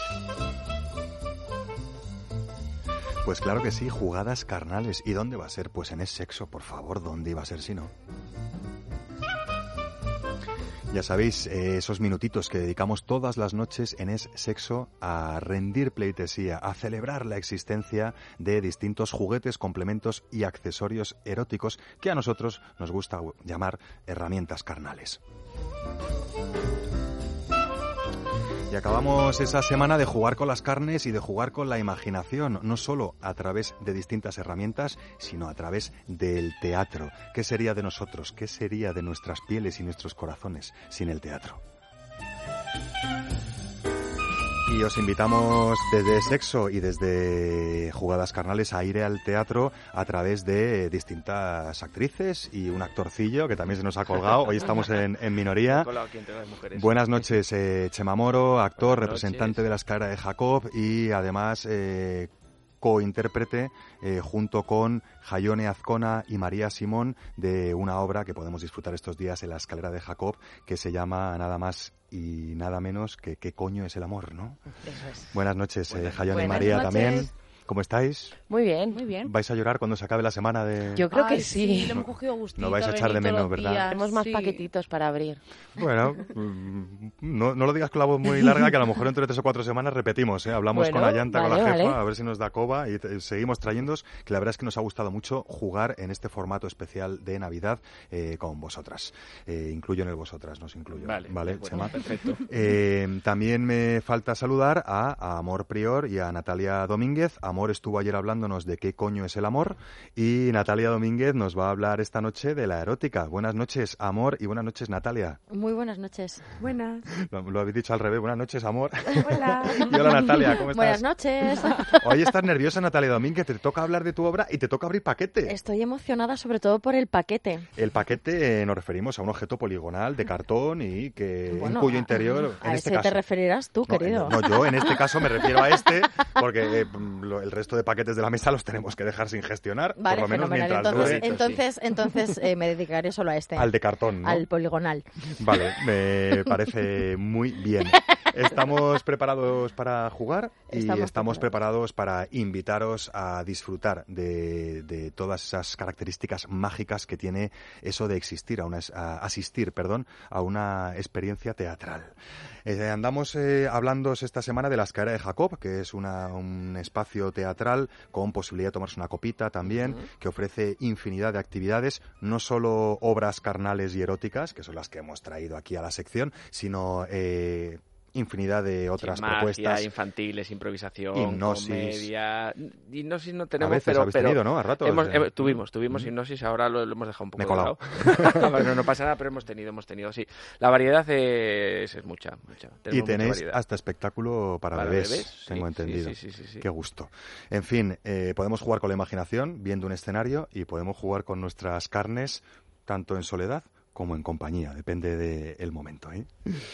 Oye, eh, Natalia Domínguez, que nos hemos quedado aquí. Dígame, caballero. parados. Cuéntame que voy a encontrarme la erótica si voy a verla en la escalera de Jacob durante estos días que queda que, arrancando el 2018. Pues te vas a encontrar un viaje sensorial. Ah, o sea, eres una herramienta sexual, una herramienta carnal también. Bueno, depende cómo me utilices. Pero vamos a llorar, vamos a reír, nos vamos a Vais a excitar. hacer de ¿Qué todo. va a En pasar? realidad es, es un cabaret y, y bueno, la verdad es que es un viaje por un montón de personajes. Eh, habla del sexo, eh, habla de muchos clichés sexuales. Habla de. Es muy divertida, es una obra muy divertida, en realidad es una comedia, pero sí que se toca la sexualidad con tu mismo sexo, con el sexo contrario. Eh, es una obra muy completa, yo os animo que vengáis a verla, la verdad. Hombre, faltaría más. Eres la protagonista de la cuestión, Yo pues sola, como para no sola. animarnos. Yo sola, la verdad que para mí es un regalo porque es una función muy gratificante. Hay mucha improvisación también porque la verdad que yo me convierto en una mamarracha auténtica, me divierto muchísimo, el intercambio con el público es maravilloso. Es una manera, la verdad, muy agradable de compartir algo como es la sexualidad y la sensualidad desde una mujer que ahora mismo la verdad es que las mujeres en el ámbito artístico estamos cogiendo una fuerza maravillosa que es la que tenemos desde hace años, pero ahora ahora, en realidad el reconocimiento es mucho más aplastante y, y me parece que es una buena oportunidad para ver un espectáculo de sexo guiado por una mujer y que además eh, el intercambio con el público sea tan, tan real y tan en directo. Yo mientras te escuchaba no sabía si estabas hablando de la erótica, el show que podemos ver en la escala de Jacob, o si estabas hablando de la sexualidad en general, ¿no? Porque a veces cuando habláis de teatro, esta semana me estoy dando cuenta eh, que hay unos paralelismos tan impresionantes en esto de salir a escena eh, y en esto de salir a las carnes con alguien o con otro, ¿no? Esto de desempeñar unos u otros roles, esto de partir a, tra- a par- o sea, de empezar a partir de un guion que muchas veces se modifica eh, a lo largo de- del camino, ¿no? Eh, y esto de, de ponerte en el pellejo del otro y que el otro se ponga en tu pellejo, ¿no? Para funcionar. Hay muchas similitudes, ¿no? Os invito ahí a, a toda la mesa, ¿no? Entre esto del teatro y esto de, de las Eh, jugadas carnales. ¿no? En este caso yo creo que nosotros tenemos una labor muy importante a nivel social y es que la gente que va al teatro de repente te ve en escena y hay algo de, o sea, lo que les toca es que están viendo algo de ellos en ti, ¿no? Entonces al final tú eres un poco un canal con ellos, ¿no? Para que se sientan acompañados y poderles transmitir y comunicar eh, cosas en, en- en mi espectáculo, por ejemplo, en la erótica, todo está basado en humor. Creo que hay un gran sentido del, del humor en todo el, en todo el espectáculo, pero también hay mucha crítica. También hay mucha crítica eh, y bueno, mm, es muy provocador. No nos hagas spoilers, que ya sé que hay tres Sí, o cuatro sí. momentos en los que hay que levantar la ceja, pero si no lo sabemos, la vamos a bueno, es que levantar hay que con más levantar fuerza. la ¿no? ceja, eh, hay, que, hay que tener cierta crítica, hay que tener muy buen sentido del humor, creo que eso nos salva la vida a todos, pero creo que a veces hay que ser un poquito crítico también. Oye, yo es que barro para casa porque aquí andamos hablando de lo que hablamos, ¿no? Pero también encontraba el paralelismo en esto de las herramientas carnales, en esto de los juguetes, complementos y accesorios eróticos eh, a la hora de enfrentarse con una puesta en escena teatral, en el sentido que decías de los catalizadores, que sois los propios actores, de poder hacer sentir cosas a quien está viendo algo que realmente no está haciendo, pero es como si lo hiciera. Algo parecido pasa con los juguetes y los accesorios eróticos. Es algo liberador, ¿no? En ambos... Placentero. No, Sí, no solo, no solo si juegas o si participas de ello, sino simplemente lo que hemos hecho estas noches, ¿no? El hablar de ello, el, el dejarte inspirar por las posibilidades de la herramienta, ya te abre un sinfín de posibilidades, ¿no? De ahí que, que estuviéramos loquitos aquí en el sexo, pues por hacer estas entregas de jugadas carnales especial Navidad, pues con gente del mundo del, del teatro, ¿no? Que nos parece tan, tan vinculado y tan relacionado a esto del buen vivir, ¿no? Esto del buen comer, esto de- del buen disfrutar, esto de- del buen tocarse también, ¿no? Oye, invitadísimos a ver la erótica, entonces, en la escalera de Jacob. ¿Recuerdas los pases? Eh, Sábados diez y media. no, no, lo tenemos. Muy lo buena tenemos hora. fácil, ¿no? Muy buena hora. Eh, como es eh, la última entrega de la semana, antes de invitar a Natalia Domínguez a que habla, a que abra el paquete que tiene hoy eh, con esa herramienta carnal escondida en su interior, sí que voy a recordaros que entre otras muchas opciones podéis disfrutar de eh, amor, no, de amor no, de qué coño es el amor, perdón, eh, esa obra que, que conduce Chema Moro, Jayone Azcona, María Simón y algún que otro compañero, que ahora mismo no Jorge- está aquí. Jorge Jorge. Jorge Sí, Alvariña, otro eh, dos. chicos, dos chicas, eh, sí intentando, está equilibrado. intentar con paridad total sí. e intentando llegar a una cuestión tan importante como la de qué coño es el amor. Y también nos hemos invitado durante esta semana a disfrutar de El sexo de Ana que es otra obra de teatro, esta vez eh, conducida por Amor Prior, que a veces es Ana, a veces es una voz que nos cuenta lo que hace Ana, y siempre, en cualquiera de los casos, es una excusa pues para sugestionarnos y para, eh, podríamos decir, incendiar nuestra imaginación también, ¿no? Entiendo. Totalmente, además me queda pensando en lo que antes has dicho de mm, la neurona espejo, ¿no? De que tú veas al actor hacer algo y entonces eso como que mm, lo vives de alguna manera. Y también cuando estás en la cama con alguien y ves, por ejemplo, que disfrutas, muchas veces tú disfrutas más que esa persona incluso porque estás viendo ese disfrute. Fijaros hasta qué Sí, sí que punto que hasta qué punto llega eh, la presidencia del cerebro como órgano preferente en nuestra sexualidad, que está entre las orejas, no entre las piernas, ese órgano rey, que incluso no es nada extraño escuchar a mm, chicas que utilizan arneses, esos dispositivos que se fijan a la pelvis para tener un dildo eh, a continuación de vuestra sí, vulva y que podáis eh, jugar con penetraciones, ¿no? Con chicos o con chicas, más de una usuaria de estos dispositivos ha reconocido tener un profundo orgasmo cuando ha visto a su amorcito, sea chica o chico, estimulando ese dildo, ¿no? O sea, el poder de la mente a la hora de proyectar sobre realidades que van más allá de nuestros propios eh, sistemas sensoriales, ¿no? Así que yo sigo jugando con el teatro y sigo jugando con los juguetes y a veces no sé si estoy haciendo teatro o si estoy jugando con juguetes.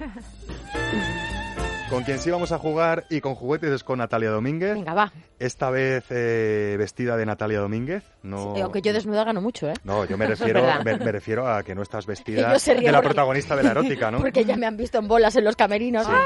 Me consta, Sí, yo no. me consta que, la- que el actoreo os encanta veros en pelotillas. Bueno, es que no nos ¿sabes? queda más remedio, en realidad. Bueno, no os queda más remedio No y luego siempre. también lo favorecéis a veces, ¿eh? Porque No, luego, a veces cuando estamos los técnicos, los de producción ahí por dentro y de repente te pegan un tetazo, te golpean Claro, con claro. Oye, eh, eh, a ver, si llevas en bolas 10 minutos, te puedes Pero- vestir ya, pero a que vas a veces- salir en 10 minutos. A ¿no? veces tenemos, a veces no, generalmente tenemos mucho más respeto por nuestros cuerpos que aquellas personas que a veces son incapaces de mostrarse por la cantidad de tabús y de complejos que tienen. Volvemos aquí a hacer paralelismos, ¿no?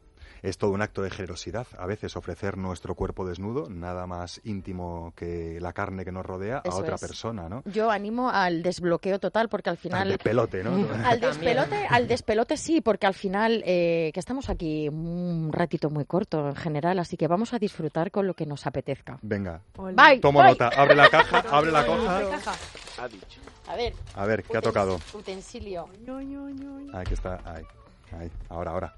Suave, suave, suave, que la fuerza nos mata. Suavito. ganas. Estoy tan Suavito, nerviosa. Natalia.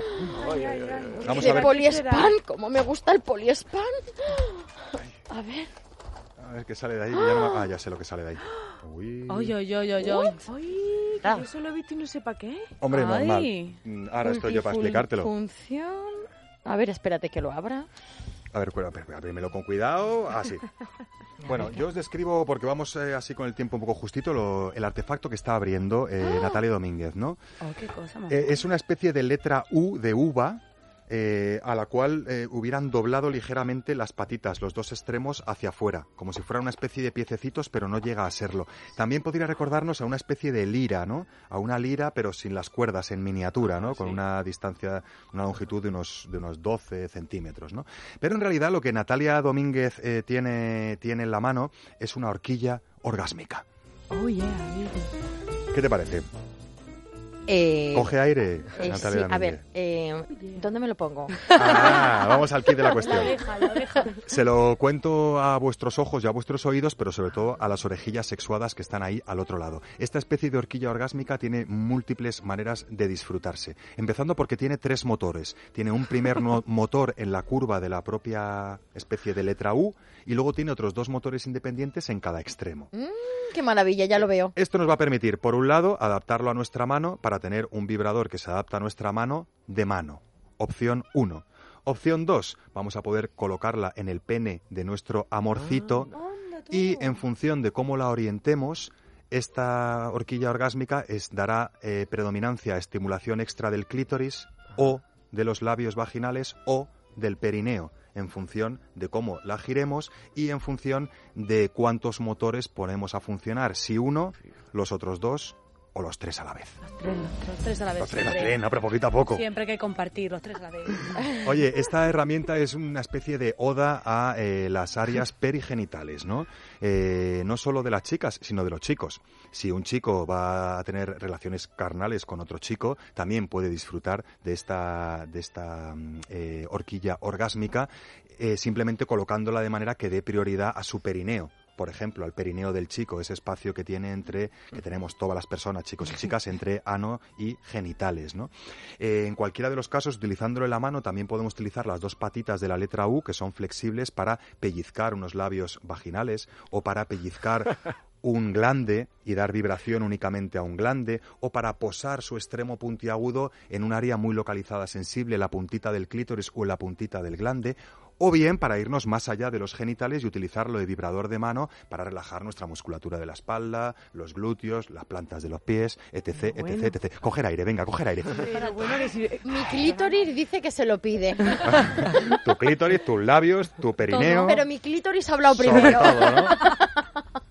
Oye, eh, ya os digo que no os dé vergüenza meter mano también a veces, ¿no? que, es, que la moraleja un poco de este juguetín es que a veces eh, parece como que nos da vergüenza, sobre todo en prácticas coitales y sobre todo heterosexuales tal vez, que hay esa diferencia de cuerpos, a manipular, a tocar más allá de lo que ofrezca la propia práctica coital. Que hay mucha vida más allá del coito y sobre todo que hay mucha vida más allá de los genitales.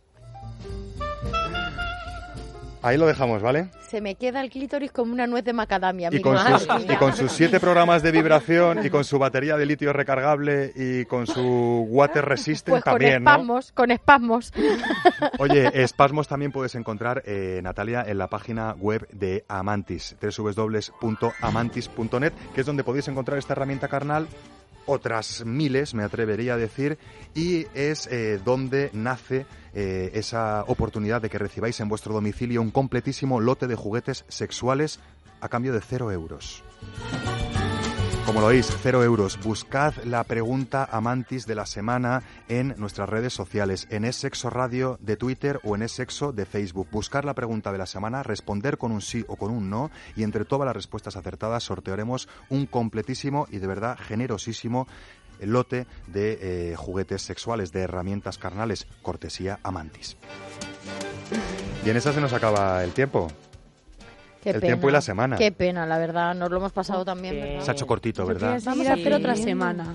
Oye, eh, yo lo apunto, ¿eh? con más Lo carta. apunto, hablamos con la jefa, Ayanta nos está escuchando, quieren venir más. Lo, que, lo que pasa, lo que pasa que tengo que decirte una cosa. Yo ya tenía mi carta de los Reyes y después de esta semana la he Tienes que tenido que, cambiarla toda. Oye, yo, bueno, no, iba a decir una cosa, sí, sí lo digo, que no hay muchos niños. eh, eh, tienes descuento en Amantis, ¿eh? Ya sabes Ah. que si eres oyente de sexo, pones es sexo, el código de descuento y te hacen un descuento. Pues ya la hemos liado. Creo porque este programa lo irá. Se lo diré a menos, Baltasar. Vale. Oye, eh, Chema Moro, eh, Jayone Azcona y María Simón con eh, ¿Qué coño es el amor? de la escalera de Jacob. Muchísimas gracias por jugar con nosotros. Muchísimas Gracias gracias, a por vosotros. invitarnos. Habrán más, ¿eh? Os he Por cogido favor. la palabra. Amor Prior, eh, con ¿Qué coño es el amor? Otra obra de la escalera de Jacob. Un verdadero placer. ¿Te ha gustado? Sí. Sí, quiero venir. Volveré. Eh, espero, espero. Ayanta, te lo están diciendo a, a todo trapo, ¿eh? Oye, y para terminar, eh, Natalia Domínguez con la erótica, también en la escalera de Jacob, lavapiés eh, Sábados, 9, los sábados. Diez y media. Ahí os espero. Nos veremos allí. Ligeritos de ropa y ligeritos de prejuicios. Eso Eh, Y ligeritos de ropa porque tenéis calefacción, no por otra cosa. ¿eh? No, no, no, por otra cosa. Además se toman una copita Eso tranquilamente y a divertirse. Os lo dejo a vosotros. Muchísimas gracias por jugar con nosotros en Es Sexo y en Jugadas Carnales y muchísimas gracias por dedicaros a algo tan bonito como a favorecer la imaginación y la posibilidad de tener otras vivencias de todas las personas que cada noche pues observan y disfrutan vuestros espectáculos, en este caso desde la escalera de Jacob. También invitamos a todo el mundo a consultar la escalera de Jacob.es para ver qué otras opciones hay en estos días eh, al comienzo de este recién por estrenar 2018. Eh, yo me despido de parte de Amalio Varena, Valera, que ha estado a los mandos técnicos, y de mi propia parte, que he estado a las cuerdas vocales, de Óscar Ferrani. La semana que viene seguiremos con más jugadas carnales en Es Sexo. Puede que mejor, esperemos que sí. Hasta entonces, buenas noches y buen sexo.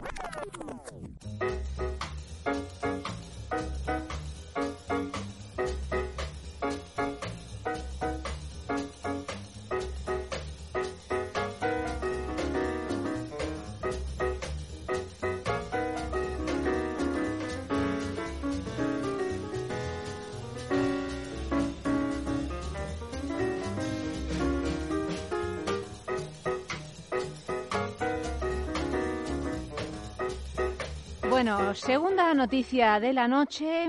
Un hombre obtiene doctorado en tríos. La noche está difícil. Está difícil. La noche Está difícil. es Es tanto que- en cuanto Es que, difícil. claro, os venís para arriba, Vicario- empezáis a es decir que Julia esta, Vicario, esta, lo que podemos certificar es que Julia Vicario aprende. Aprende, claro que sí. Ah, o sea, Nada, lo eh, retiro todo, sí. ¿Quién, quién, claro, quién, quién, Quien hace los guiones. hace los claro. guiones es Julia Sí, sí, sí, Vicario. claro, es que Julia Vicario es como, bueno, pues como Oye, una entelequia, ¿no? Bueno, para los- Yolanda es que no coincide Los de la nunca. sextura de los No. jueves, Me escribe, que solo ella me lo escribe todas las semanas para preguntarme el tema de mi sección y ahí se queda un abrazo, un abrazo y... Claro. Y entonces los martes, eh, ¿quién no lo sabe? Ella solo. Ella solo. Ella sí lo sabe. Ella es la única que sabe. Ah, que En lo las estudias de no, los porque si martes no lo solo sabe quedaría Julia. el pobre Paco que... que- No. que- que- Y Alma Espinosa. Y Alma Y Alma Espinosa, pero Espinosa y Alma- Paco esta temporada son casi un mismo ser. ¿eh? Sí, se han, se han muy- juntado. sí, sí. Ha habido ahí una muy- extraña simbiosis. sí, sí. sí. Se han convertido el uno en el Es otro. también una no- es una dicotomía, dicotomía. Paco-Alma. Alma- Paco Alma, Paco Paco Alma. Alma. Sí, sí. Yo no los distingo, de hecho. No, no. Hace Pues, ya tiempo. y De si hecho, lo ve saludé menos. a Paco o Alma el otro día por la calle y me quedé con la duda. Pues Julia Vicario para el resto del mundo es, es un ser, pues yo Dilo, sé. dilo, dilo, dilo. Dilo. Es que no sé lo que iba a decir. Sí, Omnipresente, di- que no, está pero siempre. dilo que la caracteriza eh, Ah, sí. para eh, el resto del mundo. Espérate, eh, eh, eh, Pues dilo que- tú, que ahora no sé lo que dices. Pues que es bibliotecaria. Mm, bueno, es no, bibliotecaria no, eso y lleva no. años sin ligar ¿Qué, con qué nadie. atributo tiene Ah, los pechos, los A los pechos. pechos, los pechos. Los claro. pechos. No, porque es que son los Tiene pechos, los pechos más bonitos de más bonitos España. de este país. Sí. Sí. Se Nadie dice. se los ha visto, o sea, se No, los no, ha yo- visto yo- solo Es Eva. algo legendario. Yo lo dije, no, yo lo dije porque yo se los vi porque coincidimos en una playa nudista y, Y se quedó impresionada. Yo, yo ya la conocía, ¿eh? Y entonces yo se lo dije, digo, Julia, cuando ya estábamos vestidas, quieras que no para no generar controversia, le dije, oye Julia, qué pechos más bonitos tienes. Y ella dijo, sí, ¿verdad? no te creas Qué que... coquetería. ¿Ves? Va a ser Pero más coqueta que yo. Yo creo que se lo debían de decir muy a menudo, ¿eh? Porque me lo dijo así como, sí, ¿verdad? Digo, pues la verdad que sí. Te felicito. Oye, pues muy bien, eso está bien.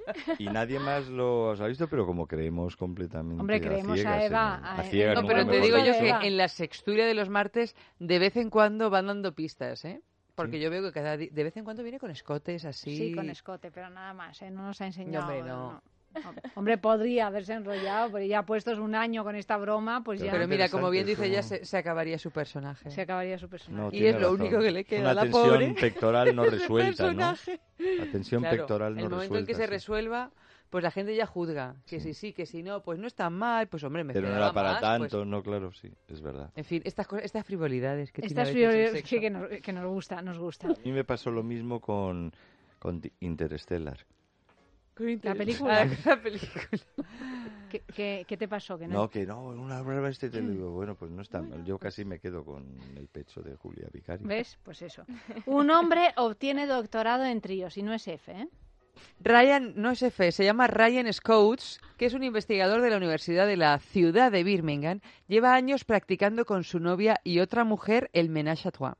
La curiosidad por conocer, analizar y teorizar sobre esta fantasía sexual ha hecho que sus investigaciones desemboquen en el primer doctorado universitario sobre tríos y además va a publicar un libro sobre este tema en el 2018. Ante la pregunta de qué falta, qué falta hace llevar esto al máximo nivel académico, Scoutes responde que es una forma muy ventajosa para analizar cuestiones de género y sexualidad. Por ejemplo, que los tríos siguen siendo cosa de hombres. Las mujeres suelen sentirse intimidadas y acaban rechazándolo cuando participan dos hombres que no mantienen relaciones entre ellos. Una de las participantes en su investigación declaraba que si no hay contacto homosexual, no es un trío. Otra de las conclusiones es que la práctica está cada vez más aceptada, lo que alivia los temores de muchos hombres que sienten reparo de confesar esta fantasía por miedo a la homofobia. O sea que el tema es si, si el trío es trío, eh, si no hay contacto homosexual o no.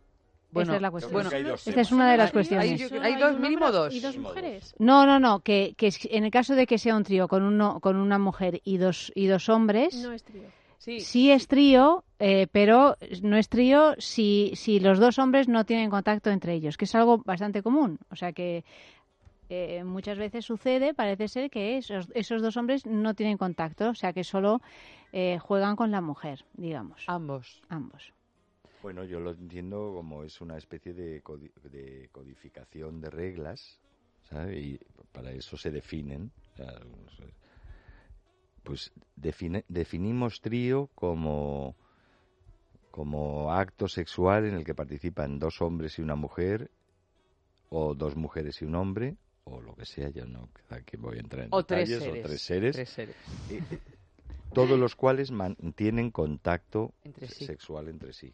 Pero podía no definirse así, quiero decir, o sea, bueno, pues, cualquier cosa, para mí esa, la, la definición en sí misma, o sea, yo no puedo discutir si es trío así o asá. O sea, lo que sería más raro es que eh, sea trío es un, un, una- un- un acto sexual que se da entre dos personas o cuatro. Eso ya sería un poco... Pero si no, pues es a mí lo que me digan.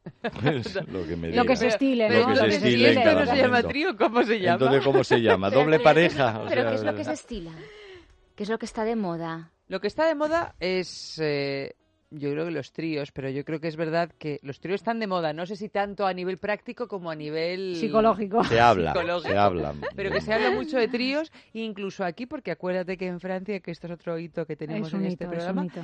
¿Qué tanto por ciento era? El 45%. El 45% de los franceses han practicado o practican El de manera habitual el ménage à trois. Esto es impresionante. O sea, siempre porque tú ahora aquí, 45%, aquí preguntas ¿eh? y dices, ¿te gustaría? Pues a lo mejor el 45% te dice que sí. ¿Lo has practicado? El no 12, creo. mucho, vamos, no sí. lo sé, pero vamos, yo no, no creo que el 45% Es además como de la la antesala a la orgía. haya Es como, es como una orgía que no se te va de, de la cámara, mano, una de cámara, una orgía de cámara.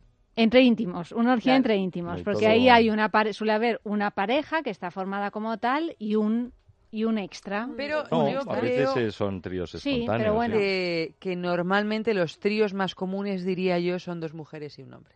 Eso es lo que yo te iba a preguntar. ¿Qué es lo, ¿Cuál es la, más, la frecuencia de cuántos? Yo diría, Dos mujeres y que son dos mujeres. yo diría que dos mujeres y un hombre es mucho más. yo Pero, diría, pero digo- precisamente por, por el tema de Sí, la homofobia, claro, claro. Porque, porque la mujer tiene mucho menos problema en interactuar entre ellas y los hombres tienen mucho más problema. También yo creo que han sido las referencias del porno clásico tan Por tan supuesto, por supuesto. heteronormativo y tan y tan masculino el consumo y tal pues era la fantasía de estar con dos mujeres o tal. y ad- además mujeres que es ellas sí por supuesto se enrollan entre Claro, sí. por eso Claro. te digo, eso es lo O sea, que eso estoy es parte diciendo. que- del, ya del imaginario colectivo. Sí, sí, sí. Y ahora cuando dicen las mujeres, bueno, o simplemente eh, escenas lésbicas de dos, tres o Sí, sin, sí, sin sí. intervención de otro varón, ahora ya em- empieza a ser como, bueno, ¿y nosotras? ¿Y qué nos gusta de verdad? Y hay, hay mujeres, de hecho, que confiesan que ven con agrado porno gay de hombres, Sí, sí. como quien, como quien mira porno lésbico entre los hombres. O las que dicen, no, no, ahora me gusta ver a dos hombres con, o sea, dos actores con una actriz. Sí. Y esto ya, pues llevado a la fantasía o incluso al deseo, ¿no? Pues se ve que va, va adquiriendo cuerpo. Por otra parte, uno, uno de los temas también es, es si es cabal pensar en, o es- si es verosímil pensar en que alguien se haya doctorado en, en tríos. Pero espera, todo- Auri, Auri, tú querías decir Perdón, algo a sí, propósito. no, no, yo estaba sí. pensando en que yo, eh, eh, no sé hasta qué punto a la mujer le gusta eh, si, si hace un trío que sea con dos hombres eh, y que los dos sean homosexuales. ¿Cómo que No que sean No, no, no, homosexuales, no es que sino que interactúen entre ellos. Es que ya da igual, o sea, no es una definición de homosexuales, bisexuales o heterosexuales. pero es simplemente que en una situación de trío, mm, Que ni ¿por se qué, rocen, ¿por qué claro. no se van a tocar estos, Cuando estos si hay dos dos varones, mujeres ¿no? y un hombre, las mujeres sí se van a tocar y van a interactuar con el hombre. Porque el hombre solo puede interactuar con la mujer, no puede interactuar con el otro hombre. Y la mujer. Es que supongo que irán gustos, ¿no? A mí en particular no... mm, ¿A ti no te gustaría- A mí no. Me gustaría que fueran dos hombres Para Para ti ti sola. sola. para mí sola. No te gustaría que interactuaran entre ellos. Pone que interactúen, pero que se froten Pero la que no espalda. actúen mucho, que No, no interactúen No, mucho, ¿no? o sea, que no no, se no, a mí distraigan. me ¿no? bajaría la. Yo creo que podemos comprobar que Auri no es de las mujeres que consume porno gay. No, no, no, y, y no, no. Es algo que no... Que no te gusta a ti, hija, que no te gusta. Y me Pues, parecen- y me hacen muy bien. Físicamente, y me encantan, y, y son guapísimos, y tienen... Pero que a ti no te va. Sí, sí, pero que no, te me va a- a ti eso. No te nace, no, No. te late. Pues no por las late. mismas habrá otras mujeres que digan a mí tener un trío si los dos hombres no interactúan entre ellos me parece una cosa impostada, absurda que Yo quiero también verles. yo No, quiero claro, verlos. claro. ¿no? Es que Y- claro, Que es muy pa- complicado. es- sí, es que somos muy complicado. complicados, muy sofisticados, ¿no? Lo del deseo y de, la, bueno, y de las Sí. fantasías son, son muy... No, pero yo también creo que muchas veces, a lo mejor en esta cosa del, del deseo y de los tríos, pues también, y con lo que hoy por hoy sigue suponiendo que dos hombres tengan relación entre sí, también, a lo mejor a ti, Auri, no, pero yo entiendo que haya mujeres a las que les guste ver qué es capaz de hacer alguien, ¿no? Que esto no significa ni que seas un hombre homosexual ni nada por el estilo, pero, pero el ver que hay momentos de enajenación que te pueden llevar mucho más allá de lo que Eso no te convierte en nada. a priori... O sea, No, Por supuesto, pero como tampoco convierte a dos mujeres en lesbianas Eh, eh, porque bueno, se estén enrollando, precisamente claro. por eso. Esa es la gran prueba. Para Claro. quitar el miedo a muchos hombres. O sea, ¿cuántas mujeres que además, eh, como hemos dicho muchas veces y como todo el mundo sabe, eh, tenéis unas relaciones de amistad desde la pubertad mucho más afectivas, sin miedo a, a tocar? O sí, pues muchas mujeres han tenido, aunque sea pequeños escarceos de intimidad. ¿no? Pero los hombres también. Pues tal vez, Manda pero que no. sé, Hay una no- cosa que Yo hacen no los lo sé, hombres- pero lo que se dice, pues estas masturbaciones colectivas en Que no se hacen entre mujeres, que no tal, se hacen eso, entre mujeres. no se Sí, hace. O sea, los hombres llegáis a no, tener... no, pero, o sea, el, el, el, gag, el gag típico no son masturbaciones colectivas, cada uno con la suya.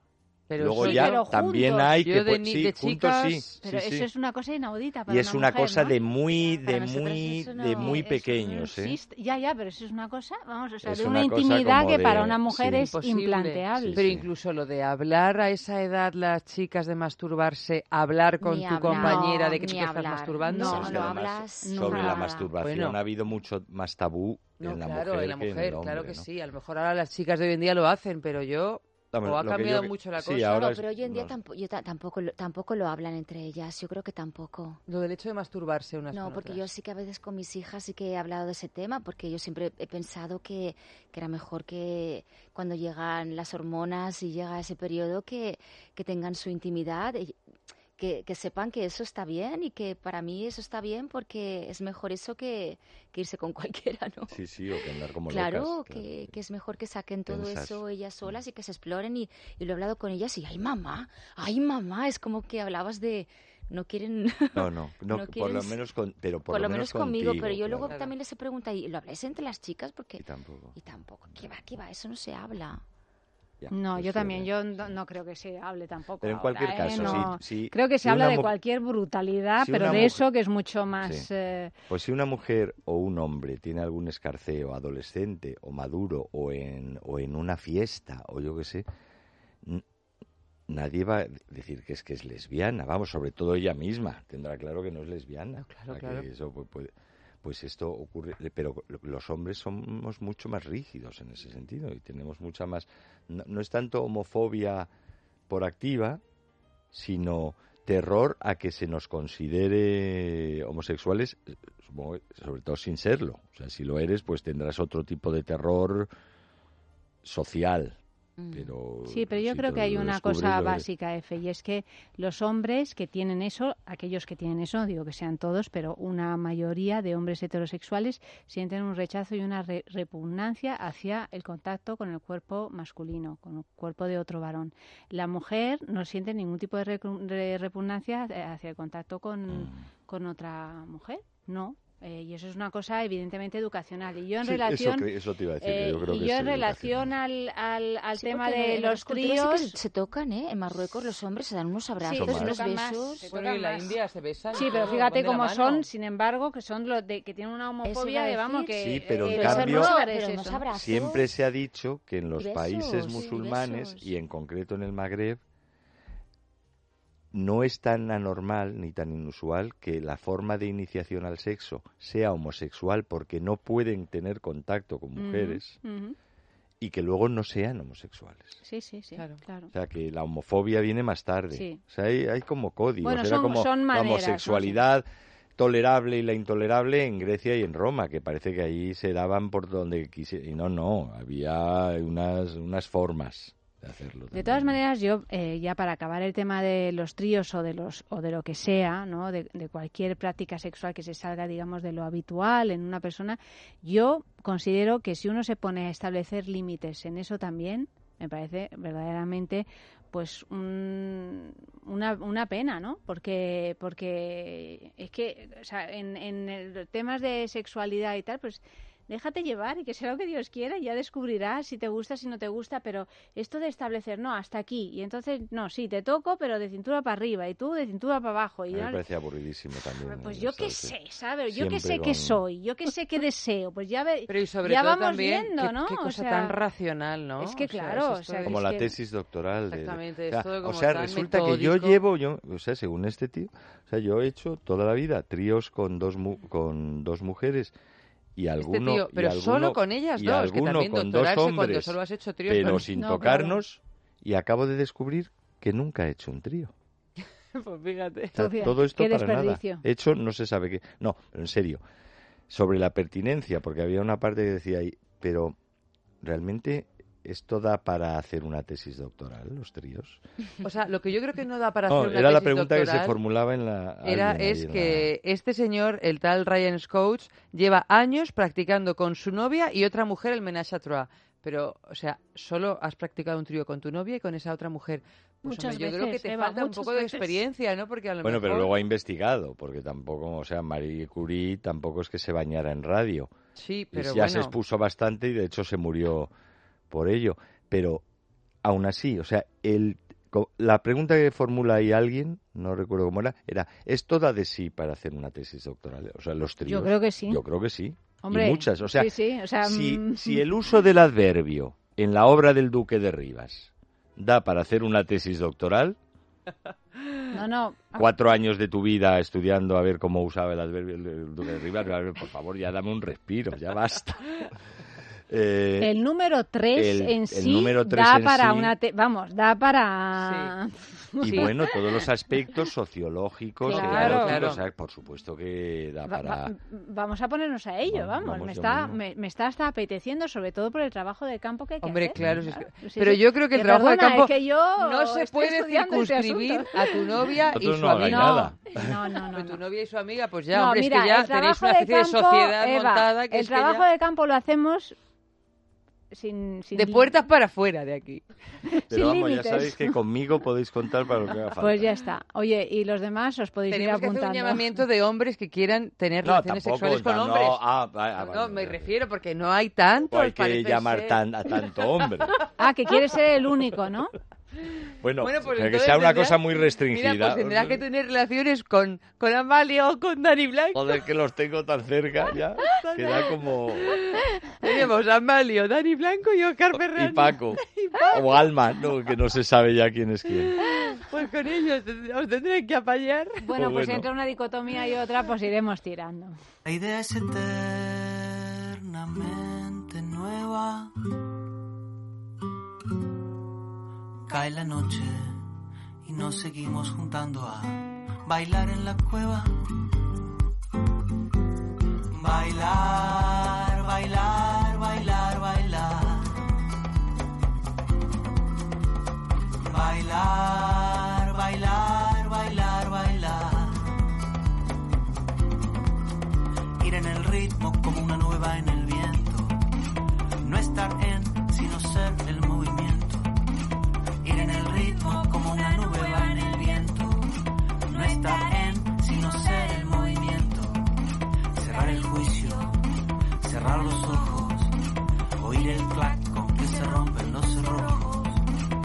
Cerrar el juicio, cerrar los ojos.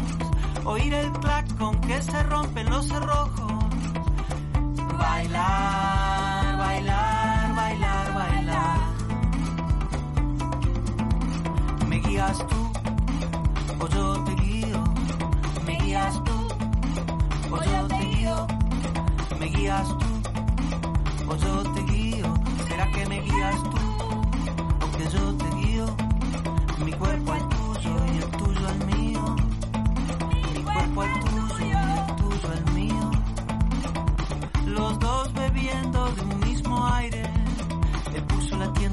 aprendiendo a leer en braille.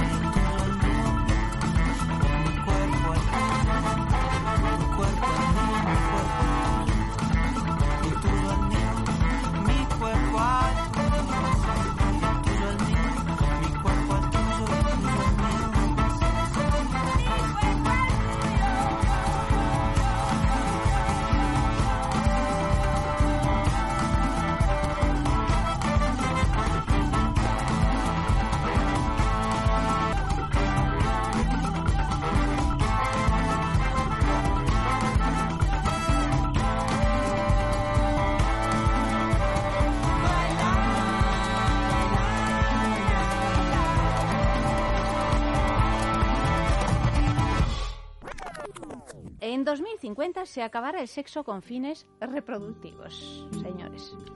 Henry T. Greeley, profesor de Derecho en Stanford y autor del libro El fin del sexo y el futuro de la reproducción humana, pronostica el fin del sexo con fines reproductivos allá por el 2050, basándose en los rápidos avances en el estudio de ADN de embriones humanos y en las nuevas técnicas en secuenciación del genoma a bajo coste, que también son conocidas como EasyPDG. Según Greeley, seguiremos practicando sexo, aunque los preservativos ya no serán suficientes para evitar los embarazos no deseados. Bastará simplemente con sonarse la nariz o beber una taza de café donde queden restos orgánicos, algo sobre lo que habrá que tener una legislación muy precisa y estudiada. En todo caso, para Greeley, el EasyPDG solo tendrá consecuencias en la vida sexual de la gente que odie practicar sexo y que solo lo haga para crear descendencia. En estos casos no será un apocalipsis sexual, sino una liberación en toda regla. Miedito, ¿eh? ¿Qué? Bueno, no, estaba pensando, escuchando la falso? noticia, que realmente deberíamos hacer un programa sobre esto, ¿no? Porque, porque bueno, se A ver si va a ser la falsa, cambios. Llanta. A ver si va a hacer la, a, ver si va a ser la falsa, que no lo sé. Bueno, pero hay que hacer un programa de una mm, pero aunque falsa. que se la avecinan falsa, unos la cambios. posverdad, ¿no? La posverdad posverdad. es No, eso. pero que aunque sea falsa, noticias sobre, bueno, experimentación, embriones, todo esto existe. O sea, la posibilidad de que, y ya llevamos años hablando sobre la posibilidad de que tú puedas diseñarte tus hijos.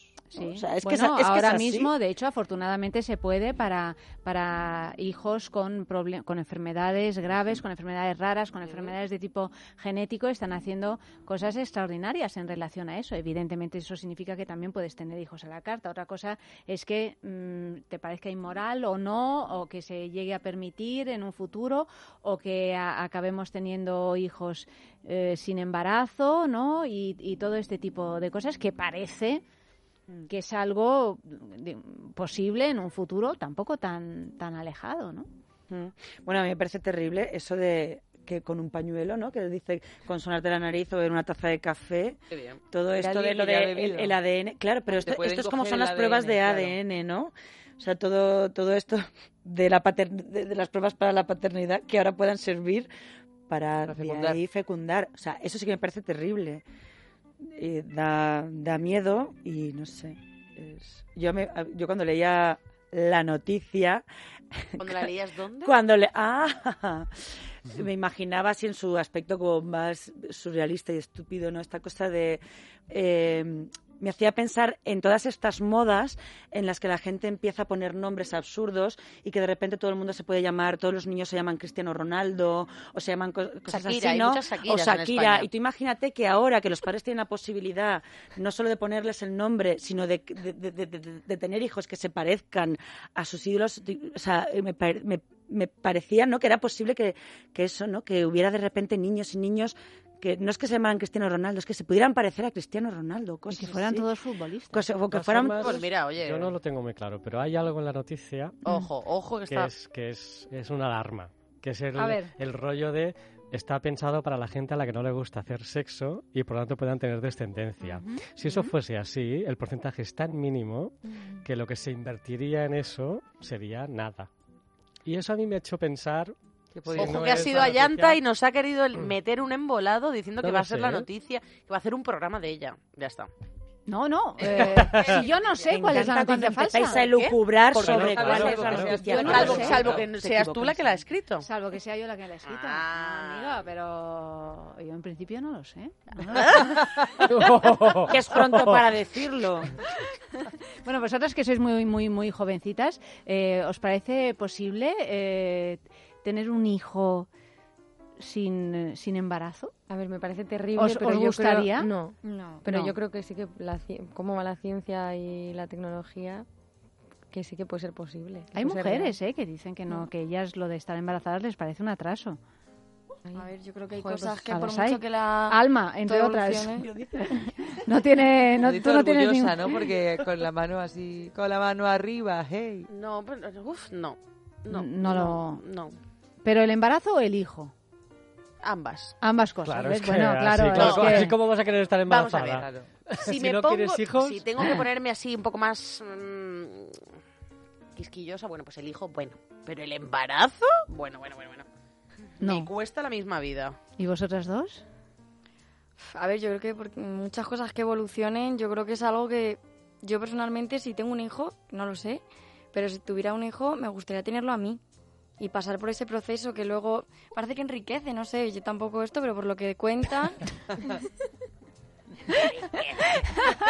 yo te digo por Es el calcio de experiencia. esa, pero no- El calcio. el calcio la fibra esta o alguna cosa enriquece. Me niego. Bueno, eh, las... Julia, tú no te puedes quedar No, embarazada. No, no, no, ni me... Porque ni- no puede. Bueno, a ver... Puede, po- si no practica, poder, no puede. pue- Hombre, claro bueno, puedes. bueno, puedo porque hay, la- porque me, la- todas las no, posibilidades que cogiendo una- porque puedo y porque puedo comprarme uno de estos, Un ¿no? En, en- no sé, en Dinamarca se me, se me congelado, yo, o sea, puedo Julia, de ser verdad. madre, no lo voy a ser, no me interesa. A día de hoy, ahora mismo, faltaba aquí ya. sentada, no me interesa.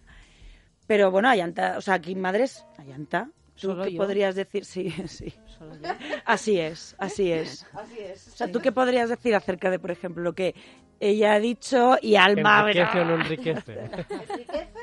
Hombre, ¿qué voy a decir? Yo soy la mamá italiana. Es que, claro, para mí, claro que claro que enriquece, pero entiendo perfectamente no, que haya personas que no les interese nada. claro, o es que sea, se te vamos, lo entiendo, pero perfectamente. De hecho, no intentaría convencer a nadie de lo contrario. ¿no? Yo creo que es una cosa, ¿no? Que, que debes de tenerlo muy claro si tienes ganas de hacerlo, porque es que te, te tiene que dejar el cuerpo del revés. claro. Sí, sí, no, y, y, y- y luego la, mira. la vida entera, y la vida entera del revés. Ya, no, O pero sea bueno, que, me refiero exclusivamente al embarazo. El proceso del embarazo. Sí, sí.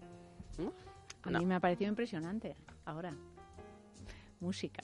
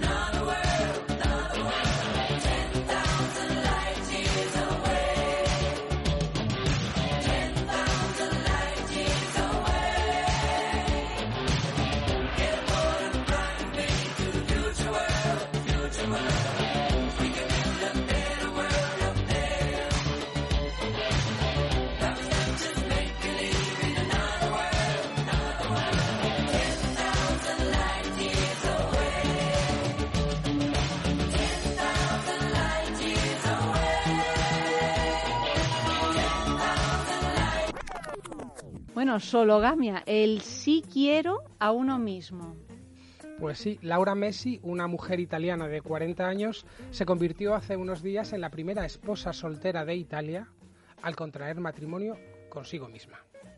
Vestida de blanco en una ceremonia con 70 invitados y con una tarta nupcial de cinco plantas, Messi celebró su boda soñada en una granja de Vimercate, se llama Vimercate la ciudad, en la que no había novio ni se le esperaba.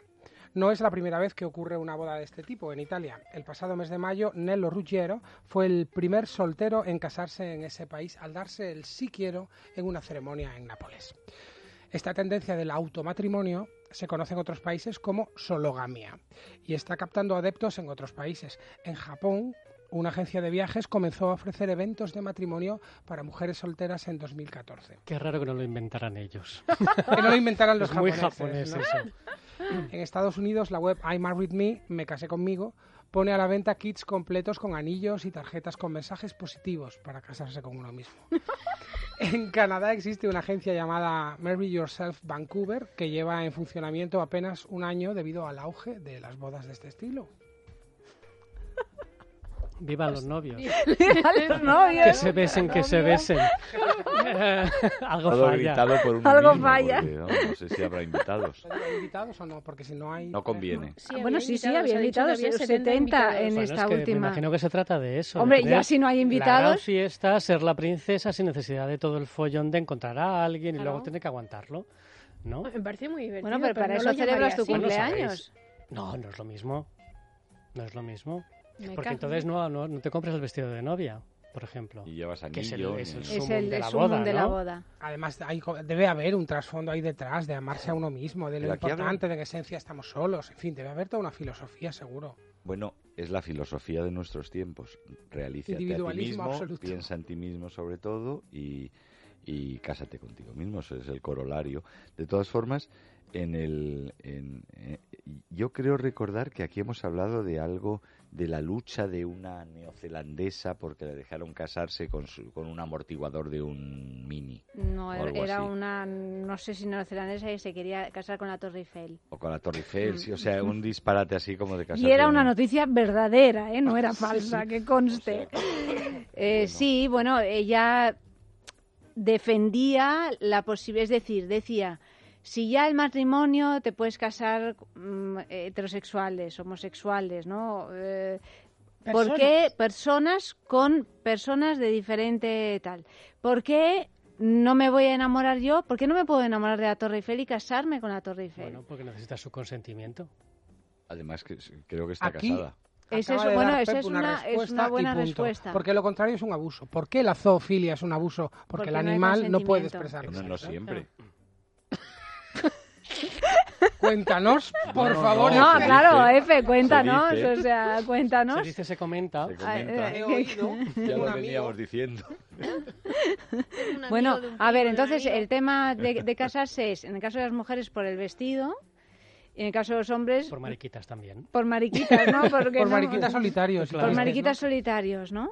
Eh, yo sé, Pep, que tú eres un eh, amante de... Las bodas. de- no, de las bodas los no. Sé- escape. Sé que no, sé que no. De los tubos de escape tampoco. Cuanto más parafilia, contaminantes, ¿eh? mejor. Esos, esos me ponen... sea- Bueno, perdona, hay mucha parafilia en relación al coche. Antes Sí, hablábamos sí, de lo sí, de vamos, Ara- sí. Arabia Saudí. Hablamos Ahí, foro coche ahí día realmente, bueno, foro coches, en el caso de Leticia Sabater. Hola Leticia, te saludamos. Cuando quieras venir al programa, ya te lo dijimos, la otra noche estás No más que invitada. No os habrá oído porque si no seguro que estaría aquí. Es de- bueno, y somos ya amiguitos en Twitter. Ah, mira.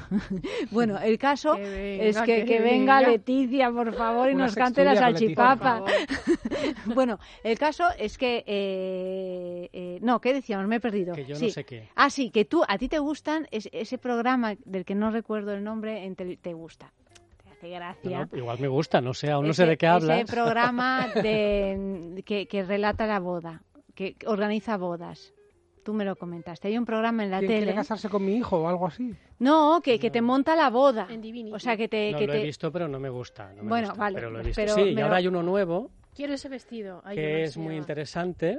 To- Todavía no lo he visto, pero algún día lo veré. Que es mm, Deja tu boda en manos de tu novio. Uf, qué Uh, miedo. es- el planteamiento es Haces- interesante. Haces ese pacto Entonces Pero tienes es al peor novio, que el Findom. tienes al novio y al mejor Findom ya, pedimos y al de mejor ya. amigo del novio que te van a organizar tu boda, toda tu boda. El vestido, Bueno, el eso- todo, maquillaje, todo, el todo. pastel, el lugar, El lugar, la el viaje que de no, todo, todo. O sea, te divorcias, divorcio No, no, eso- garantizado eso al día es siguiente. es- eso es implanteable. Pues ese Bueno, programa- está, ese está bien el programa porque realmente Pero es algo... casos, ¿eh? No, sí, pero vamos... Sin el asesoramiento de una amiga, de la mejor Ah, yo de- amiga. pero de hoy la tiene que ser al hermana. varón. Sí, sí, sí, A él, es el varón. es es el varón Porque que organiza... evidentemente el cafre es él. Yo, vamos, No, claro, por eso digo. mi mujer que sí. Claro, pues eso... Encargue tú-. Tú deja a un hombre que organizar eso. Eso es, es un desastre. Pero claramente, ¿no? Bueno, a ver, O sea, hay, muchas, hay muchas probabilidades, pero no necesariamente. Pero hay muchas No, probabilidades. muy- Por muy- eso han hecho deben ese programa. Deben escoger a los concursantes o protagonistas más cafres. ¿no? Claro, claro. Claro, deliberadamente. Claro. Eso es genial. Pues tomamos que- una Budweiser y ponemos una pantalla grandísima Luego el que, partido el, furbo. el que es Claro. increíble, que sé, ya mira de qué cadena es, es Mi Gran Boda Gitana. Ah, brutal. ¿Cómo es? absolutamente Cuéntanos brutal. cómo es. Bueno, los gitanos se casan de... Son gitanos eh, rumanos que viven en Estados Unidos. Entonces, solamente el tema del vestido de novia mm, no tiene desperdicio en absoluto. En absoluto. Y lo bueno es que ahí lo único que importa es que ella vaya con su gran vestido hortera, pero para ella es maravillosa, Sí. pero en cambio no entran para nada. Eh, el, el- el novio puede ir perfectamente en tejanos y camiseta de manga corta, con su gorra diaria, no pasa nada, ¿no? Que casi es mejor, porque cuando has visto a un novio, un novio gitano, gitano de estos programas, Sí. ¿eh? no hablo en general, Sí. pero de cómo se visten, tú sabes si es mejor que vayan con la ropa de cada día, o porque claro, puede ir perfectamente con un frac fucsia y unas bambas a, a la boda. Bueno, yo eso lo extendería a, a los invitados de la mayoría de las bodas payas también. Sí. Ujú. Bueno, Mejor es mira, que- y, y de normal, porque tampoco... Pero que no hay ya- necesidad. pero entonces ya no es una boda, ¿no? Claro, Si o sea, en la boda pasa, o te, claro. o te maqueas La un es poco. eso. La parte del Boda espectáculo. es eso. claro. Yo es que adoro del las bodas en realidad. A mí Me- también me gustan. A, a mí me encantan, me encantan. Vamos, yo las bodas a las que he asistido, he asistido a poquísimas bodas. No, es verdad, o sea, habré ido a cinco o seis bodas en toda mi vida, porque en mi entorno No, no, es se casan mucho. alegre, ¿no? Pero, Sí, pero las que he ido me han parecido muy bonitas. No, o sea, no he ido a los bodorrios. La estos tuya es- fue muy bonita. Muy bonita, muy bonita, yo lo sé, lo sé. La verdad que sí. Pero me han hablado muy bien, sí. Sí, no pudiste Te ir. ¿verdad? Bueno, el caso, nos casaríamos con, ¿cómo se llama esto? Con, con nosotras Rotundamente mismas. no. Qué Rotundamente pereza no, ¿no? más Qué grande el pereza. darme el sí a mí mismo. Sí. La Uno con- sologamia. Uno La con uno sologamia. mismo debe vivir en constante contradicción. Casarse con uno mismo creo que Y luego, llevaría un si te conflicto. quieres divorciar, No hay posibilidad. Eso sería todavía más. más No, esto es, es como una boda por este la iglesia, para toda ha la vida. costado el divorcio en este país y bueno, en todos, como hablábamos en este país, o sea, pues igual que para que haya eh, una boda ha de haber un consentimiento, también digo yo que ha de haber alguna manera o de No te- no te divorciarte soporto, o como mínimo o como mínimo de enviudar para ser un viudo o una viuda. Viudar es Esa más complicado. Pero noche ¿eh? de como bodas. enviudas. Esa noche de bodas, O sea, que habría que una llamar a Oscar Ferrani para Espera, que ir nos, nos ¿eres trajera un o no montón de dildos. Sí. ¿Me quieres? ¿Me vas a Complicado querer para toda la vida? a una boda con uno mismo. Ya, pero... Y la dicotomía alma-olmo Si no me de gusta, Óscar y si no me gusta quedaría la noche disuelta. de boda. Disuelta completamente. Monismo No, no. puro. A mí me parece que esto genera muchísimos problemas y que no, no es recomendable. Lo que no sé verdaderamente si es ¿Y verdad o mentira esta noticia. ¿Con quién discutes? Pues contigo mismo. Mira que las discusiones fácil, contigo mismo Eso es fácil, sí. Auri, ¿tú no son, discutes hombre, contigo misma? Yo para decidir si... ¿No te has echado broncas a ti mismo nunca? Sí. Ah, sí. Pues te Perdóname, o sea, yo tengo una especie de nazi instalado en mis propios ser, que es otra parte de mí, que me echa todas las broncas. O sea, yo tengo Un toda una toda una conversación así tremenda, ¿eh? ¿no? Sí, no, no es no, verdad, no es solo verdad. yo, quiero decir Desde que luego- todos, ¿no? Desde poco. luego yo, yo creo que sería verosímil. A mí me queda la duda, porque va en línea con todo esto, con la extravagancia dominante, con la estupidez creciente y con, y con el mantra de sé tú mismo, piensa sobre todo en ti, del egoísmo este de la sociedad de hiperconsumo en la que vivimos. Pero mi duda es que no se entiende muy bien el texto si esta- estas bodas en Italia Mm. Primero, Italia me parece un país muy sospechoso para ser tan, Sí. tan frívolo, ¿no? En estas, y ta- o tan abierto de mentes. Y seguro, segundo, si son oficiales, o sea, si fueron al ayuntamiento de Bimercati, No, no, ¿cómo fue. se llama? Bimercati, O sí. fue- Fueron, no, pero fue. Con, los, con los invitados y con los gitanos rumanos de Estados O Unidos. sea, si tiene una todos. validez legal, ¿no? Claro, o es que fueron al mercado de abastos y allí celebraron la Sí, eso es boda sospechoso como- porque también en Italia acaban de, de permitir el matrimonio gay, ¿no? Ha sido uno de los últimos países en Europa. para- para ya la soligamia, no Pero sé yo hasta que no oiga la siguiente no me voy a... a No te vas a pronunciar. todo, ¿no? ¿Alguien se pronuncia sobre esta? Hemos dicho que al final, ¿no? Bueno, venga, No nos tientes, no nos tientes. No, vale, Yo estaría Los audaces si cibernautas algo. que se. Estaría trampa si dijera algo. Ahí lo dejo. Vale. Música. Me levanto en tu fotografía. Me levanto y siempre ahí estás tú. En el mismo sitio y cada día. La misma mirada, el mismo rayo de luz. El color ya no es el mismo de antes. Tu sonrisa casi se borró. Y aunque no estés claro, yo te invento en mis pensamientos y en mi corazón. Nadie tiene un pacto con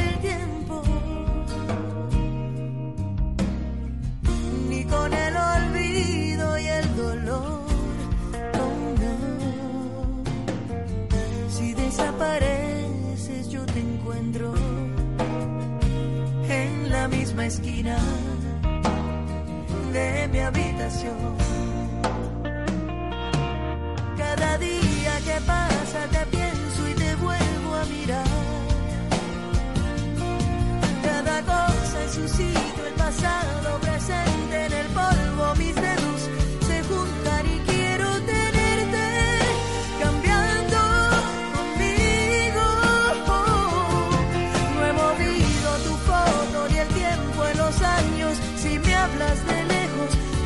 avisarme temprano y así controlarme. Me levanto en tu fotografía. Cada día invento una actitud. Y aunque no se note el blanco y negro, uh, no me desespero.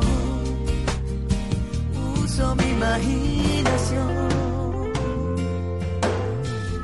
Nadie tiene un pacto con el tiempo,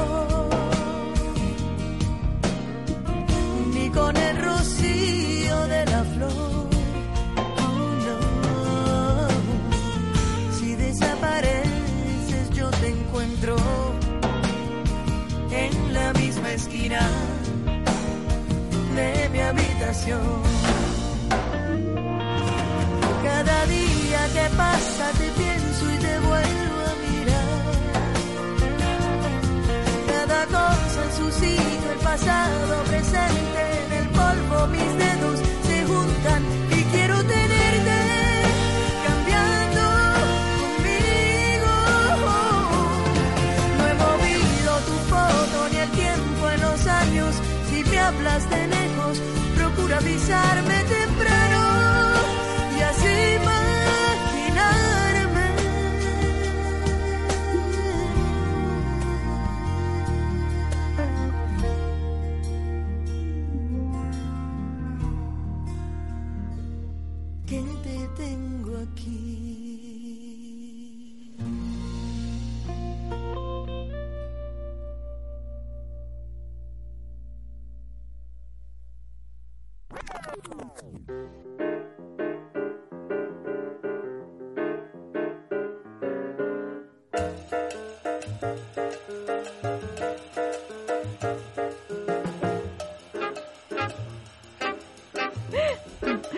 Bueno, vamos con la segunda noticia Pues de la de noche. sueños. es que, No, bueno, no, ya estamos a Eva listos. le apasiona me el tema. dado en el clavo. O sea, es que es, es, que es, es que es mi tema. Es, No, eh, no. bueno, Ya es- sabemos que es esa no es uno de falsa. tus temas. Descartamos, Julia. Podría ser bueno. falsa, podría. Es uno de tus temas. La marca que vende calzoncillos usados. La venta de bragas usadas es muy conocida, pero ¿qué pasa con la ropa interior que ensucian los hombres? Semen Up es la pareja artística y sentimental formada por Cachorro Lozano y Alejandría Cinque. Su proyecto se inició hace un año cuando empezaron a vender calzoncillos usados en Internet. Poco a poco, cuanta más gente les iba conociendo a través de las redes sociales, sus perfiles de IG son de alto voltaje. Comprobaron cómo se iban convirtiendo en objeto de deseo para muchos seguidores.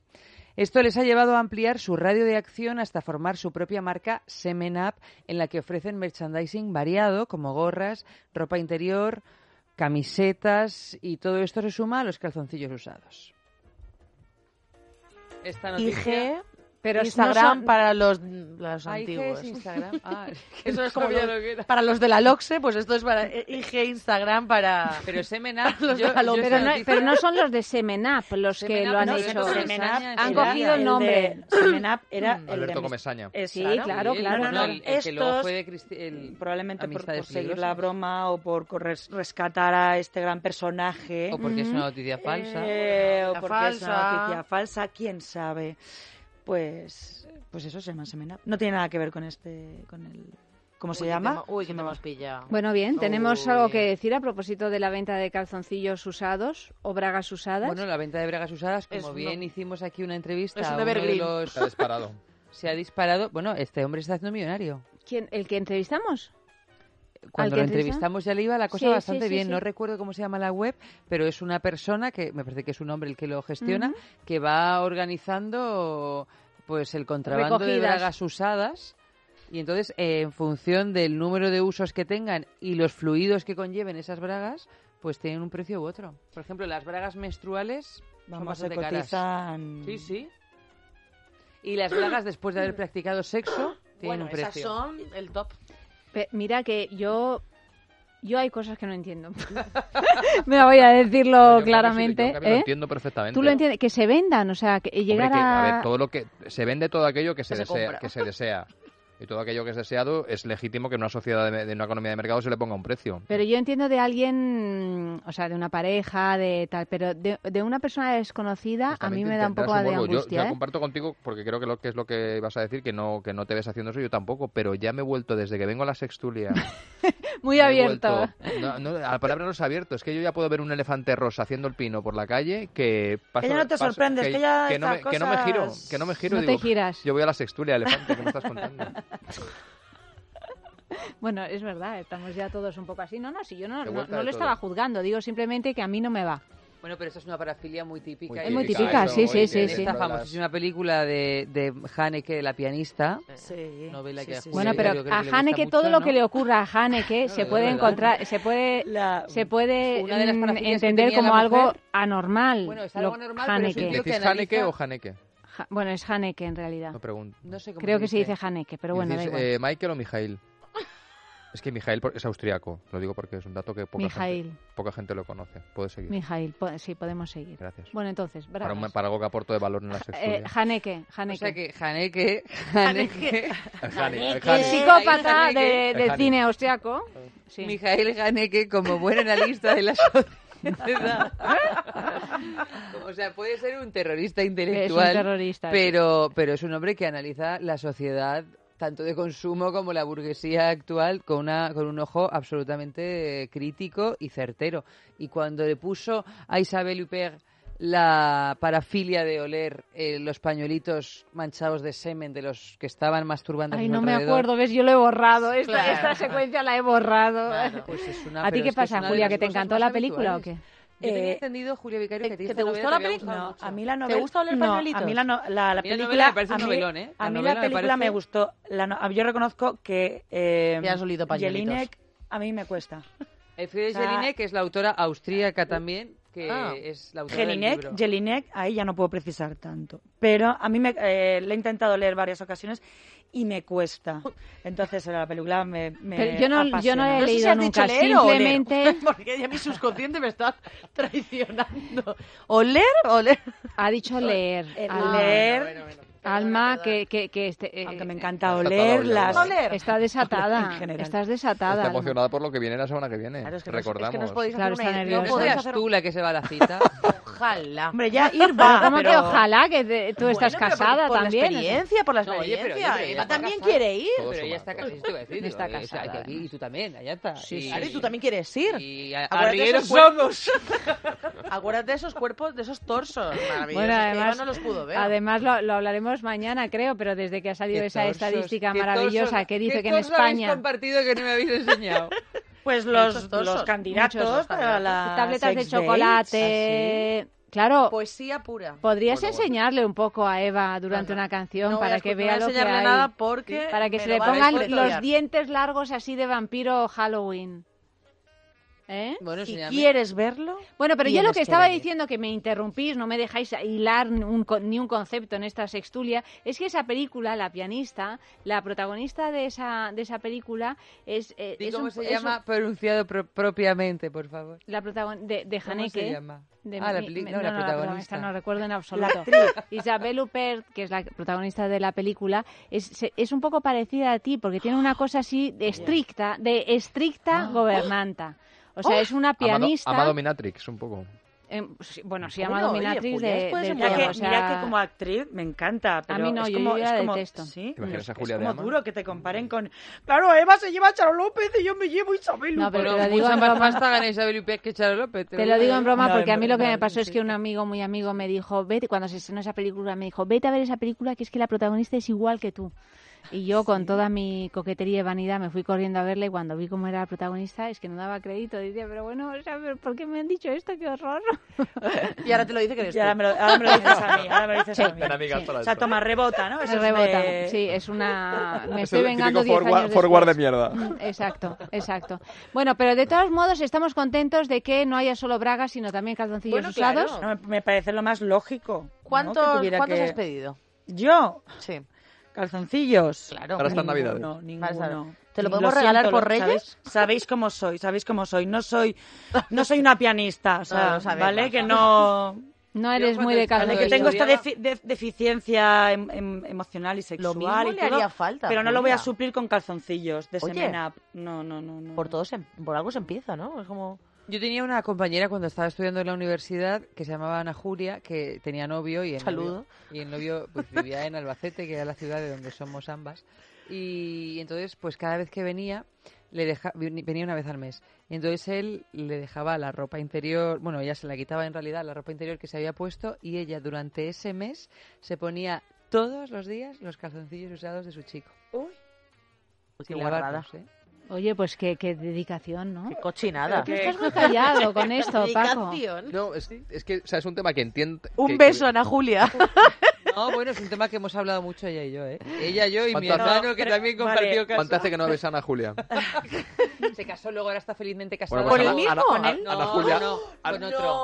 No, no no se casó con el de los calzoncillos. No, gracias al cielo, no. Pero no por este detalle, sino por otros que no voy a venir a contar. Preguntas curiosotas. Eh, por ejemplo, ¿la ropa interior se la ponía del revés? ¿La del su Pues mira, como te digo que es un tema muy hablado, eh, se la iba poniendo del derecho del revés cuando ya le resultaba incómodo y no le apetecía ponerse Salva slips, porque sabes que a veces los salva slips pues generan cierta reacción en las vulvas.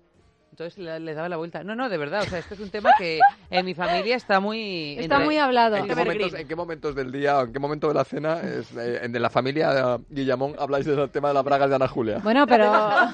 pero esto es un poco como... Si tú es... conocías a mis hermanos, Paco, entenderías que esto es un tema... Puede prácticamente puede ser... Lo más. Infinito, infinito. Puede ser un tema infinito, pero esto es un poco como los niños con la mantita, ¿no? Sí. Que luego ah, yo, bueno, yo, tengo una sobrinilla claro. que ya tiene 14 años y, y, y ella duerme con su mantita, que es ya un pingajo que no se puede lavar es una especie de reperto histórico. Bueno, es que... ¿Pero ¿e es, es italiana tu sobrina? No.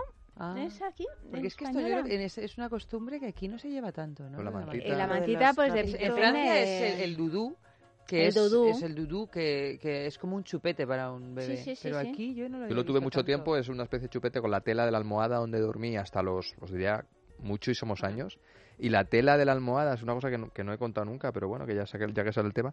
eh, yo hacía una, hacía una cosa así, chupaba el dedo, no, claro, no lo pueden ver los oyentes, y entonces me daba, eh, me hacía aquí que con el tiempo se me quedó un callo que ya desapareció, y estuve así hasta los 14 o los 15 años, y me dormía con esa tela, y esa tela se podía lavar perfectamente. Mm. Es verdad que cuando estaba un poquito más sucia hacía que raspaba más y me encantaba. Y esa, esa almohada está guardada en mi casa.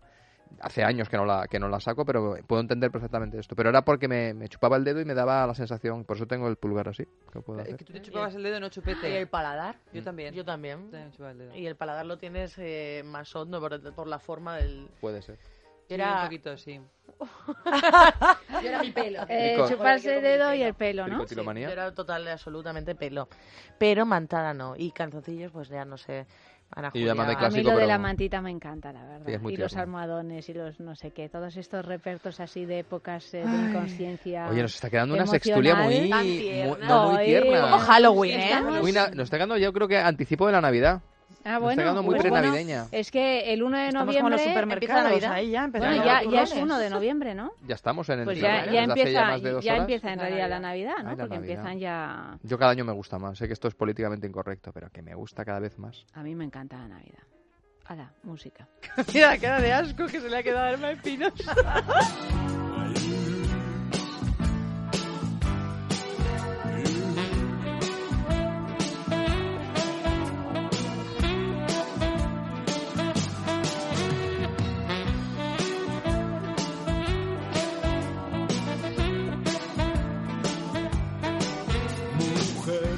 has nacido para ser mía. Conviene recordarte que eres solo mía. Esclava complaciente serás cuando te lo diga. Sumisa y obediente. Mi espada romperá tus velos sin pudores. Mi miedo más profundo es que te enamores. Comienza el espectáculo y vas a comprobar sexo masculino lo que puede dar. Y hoy yo te amo el sueño con ser.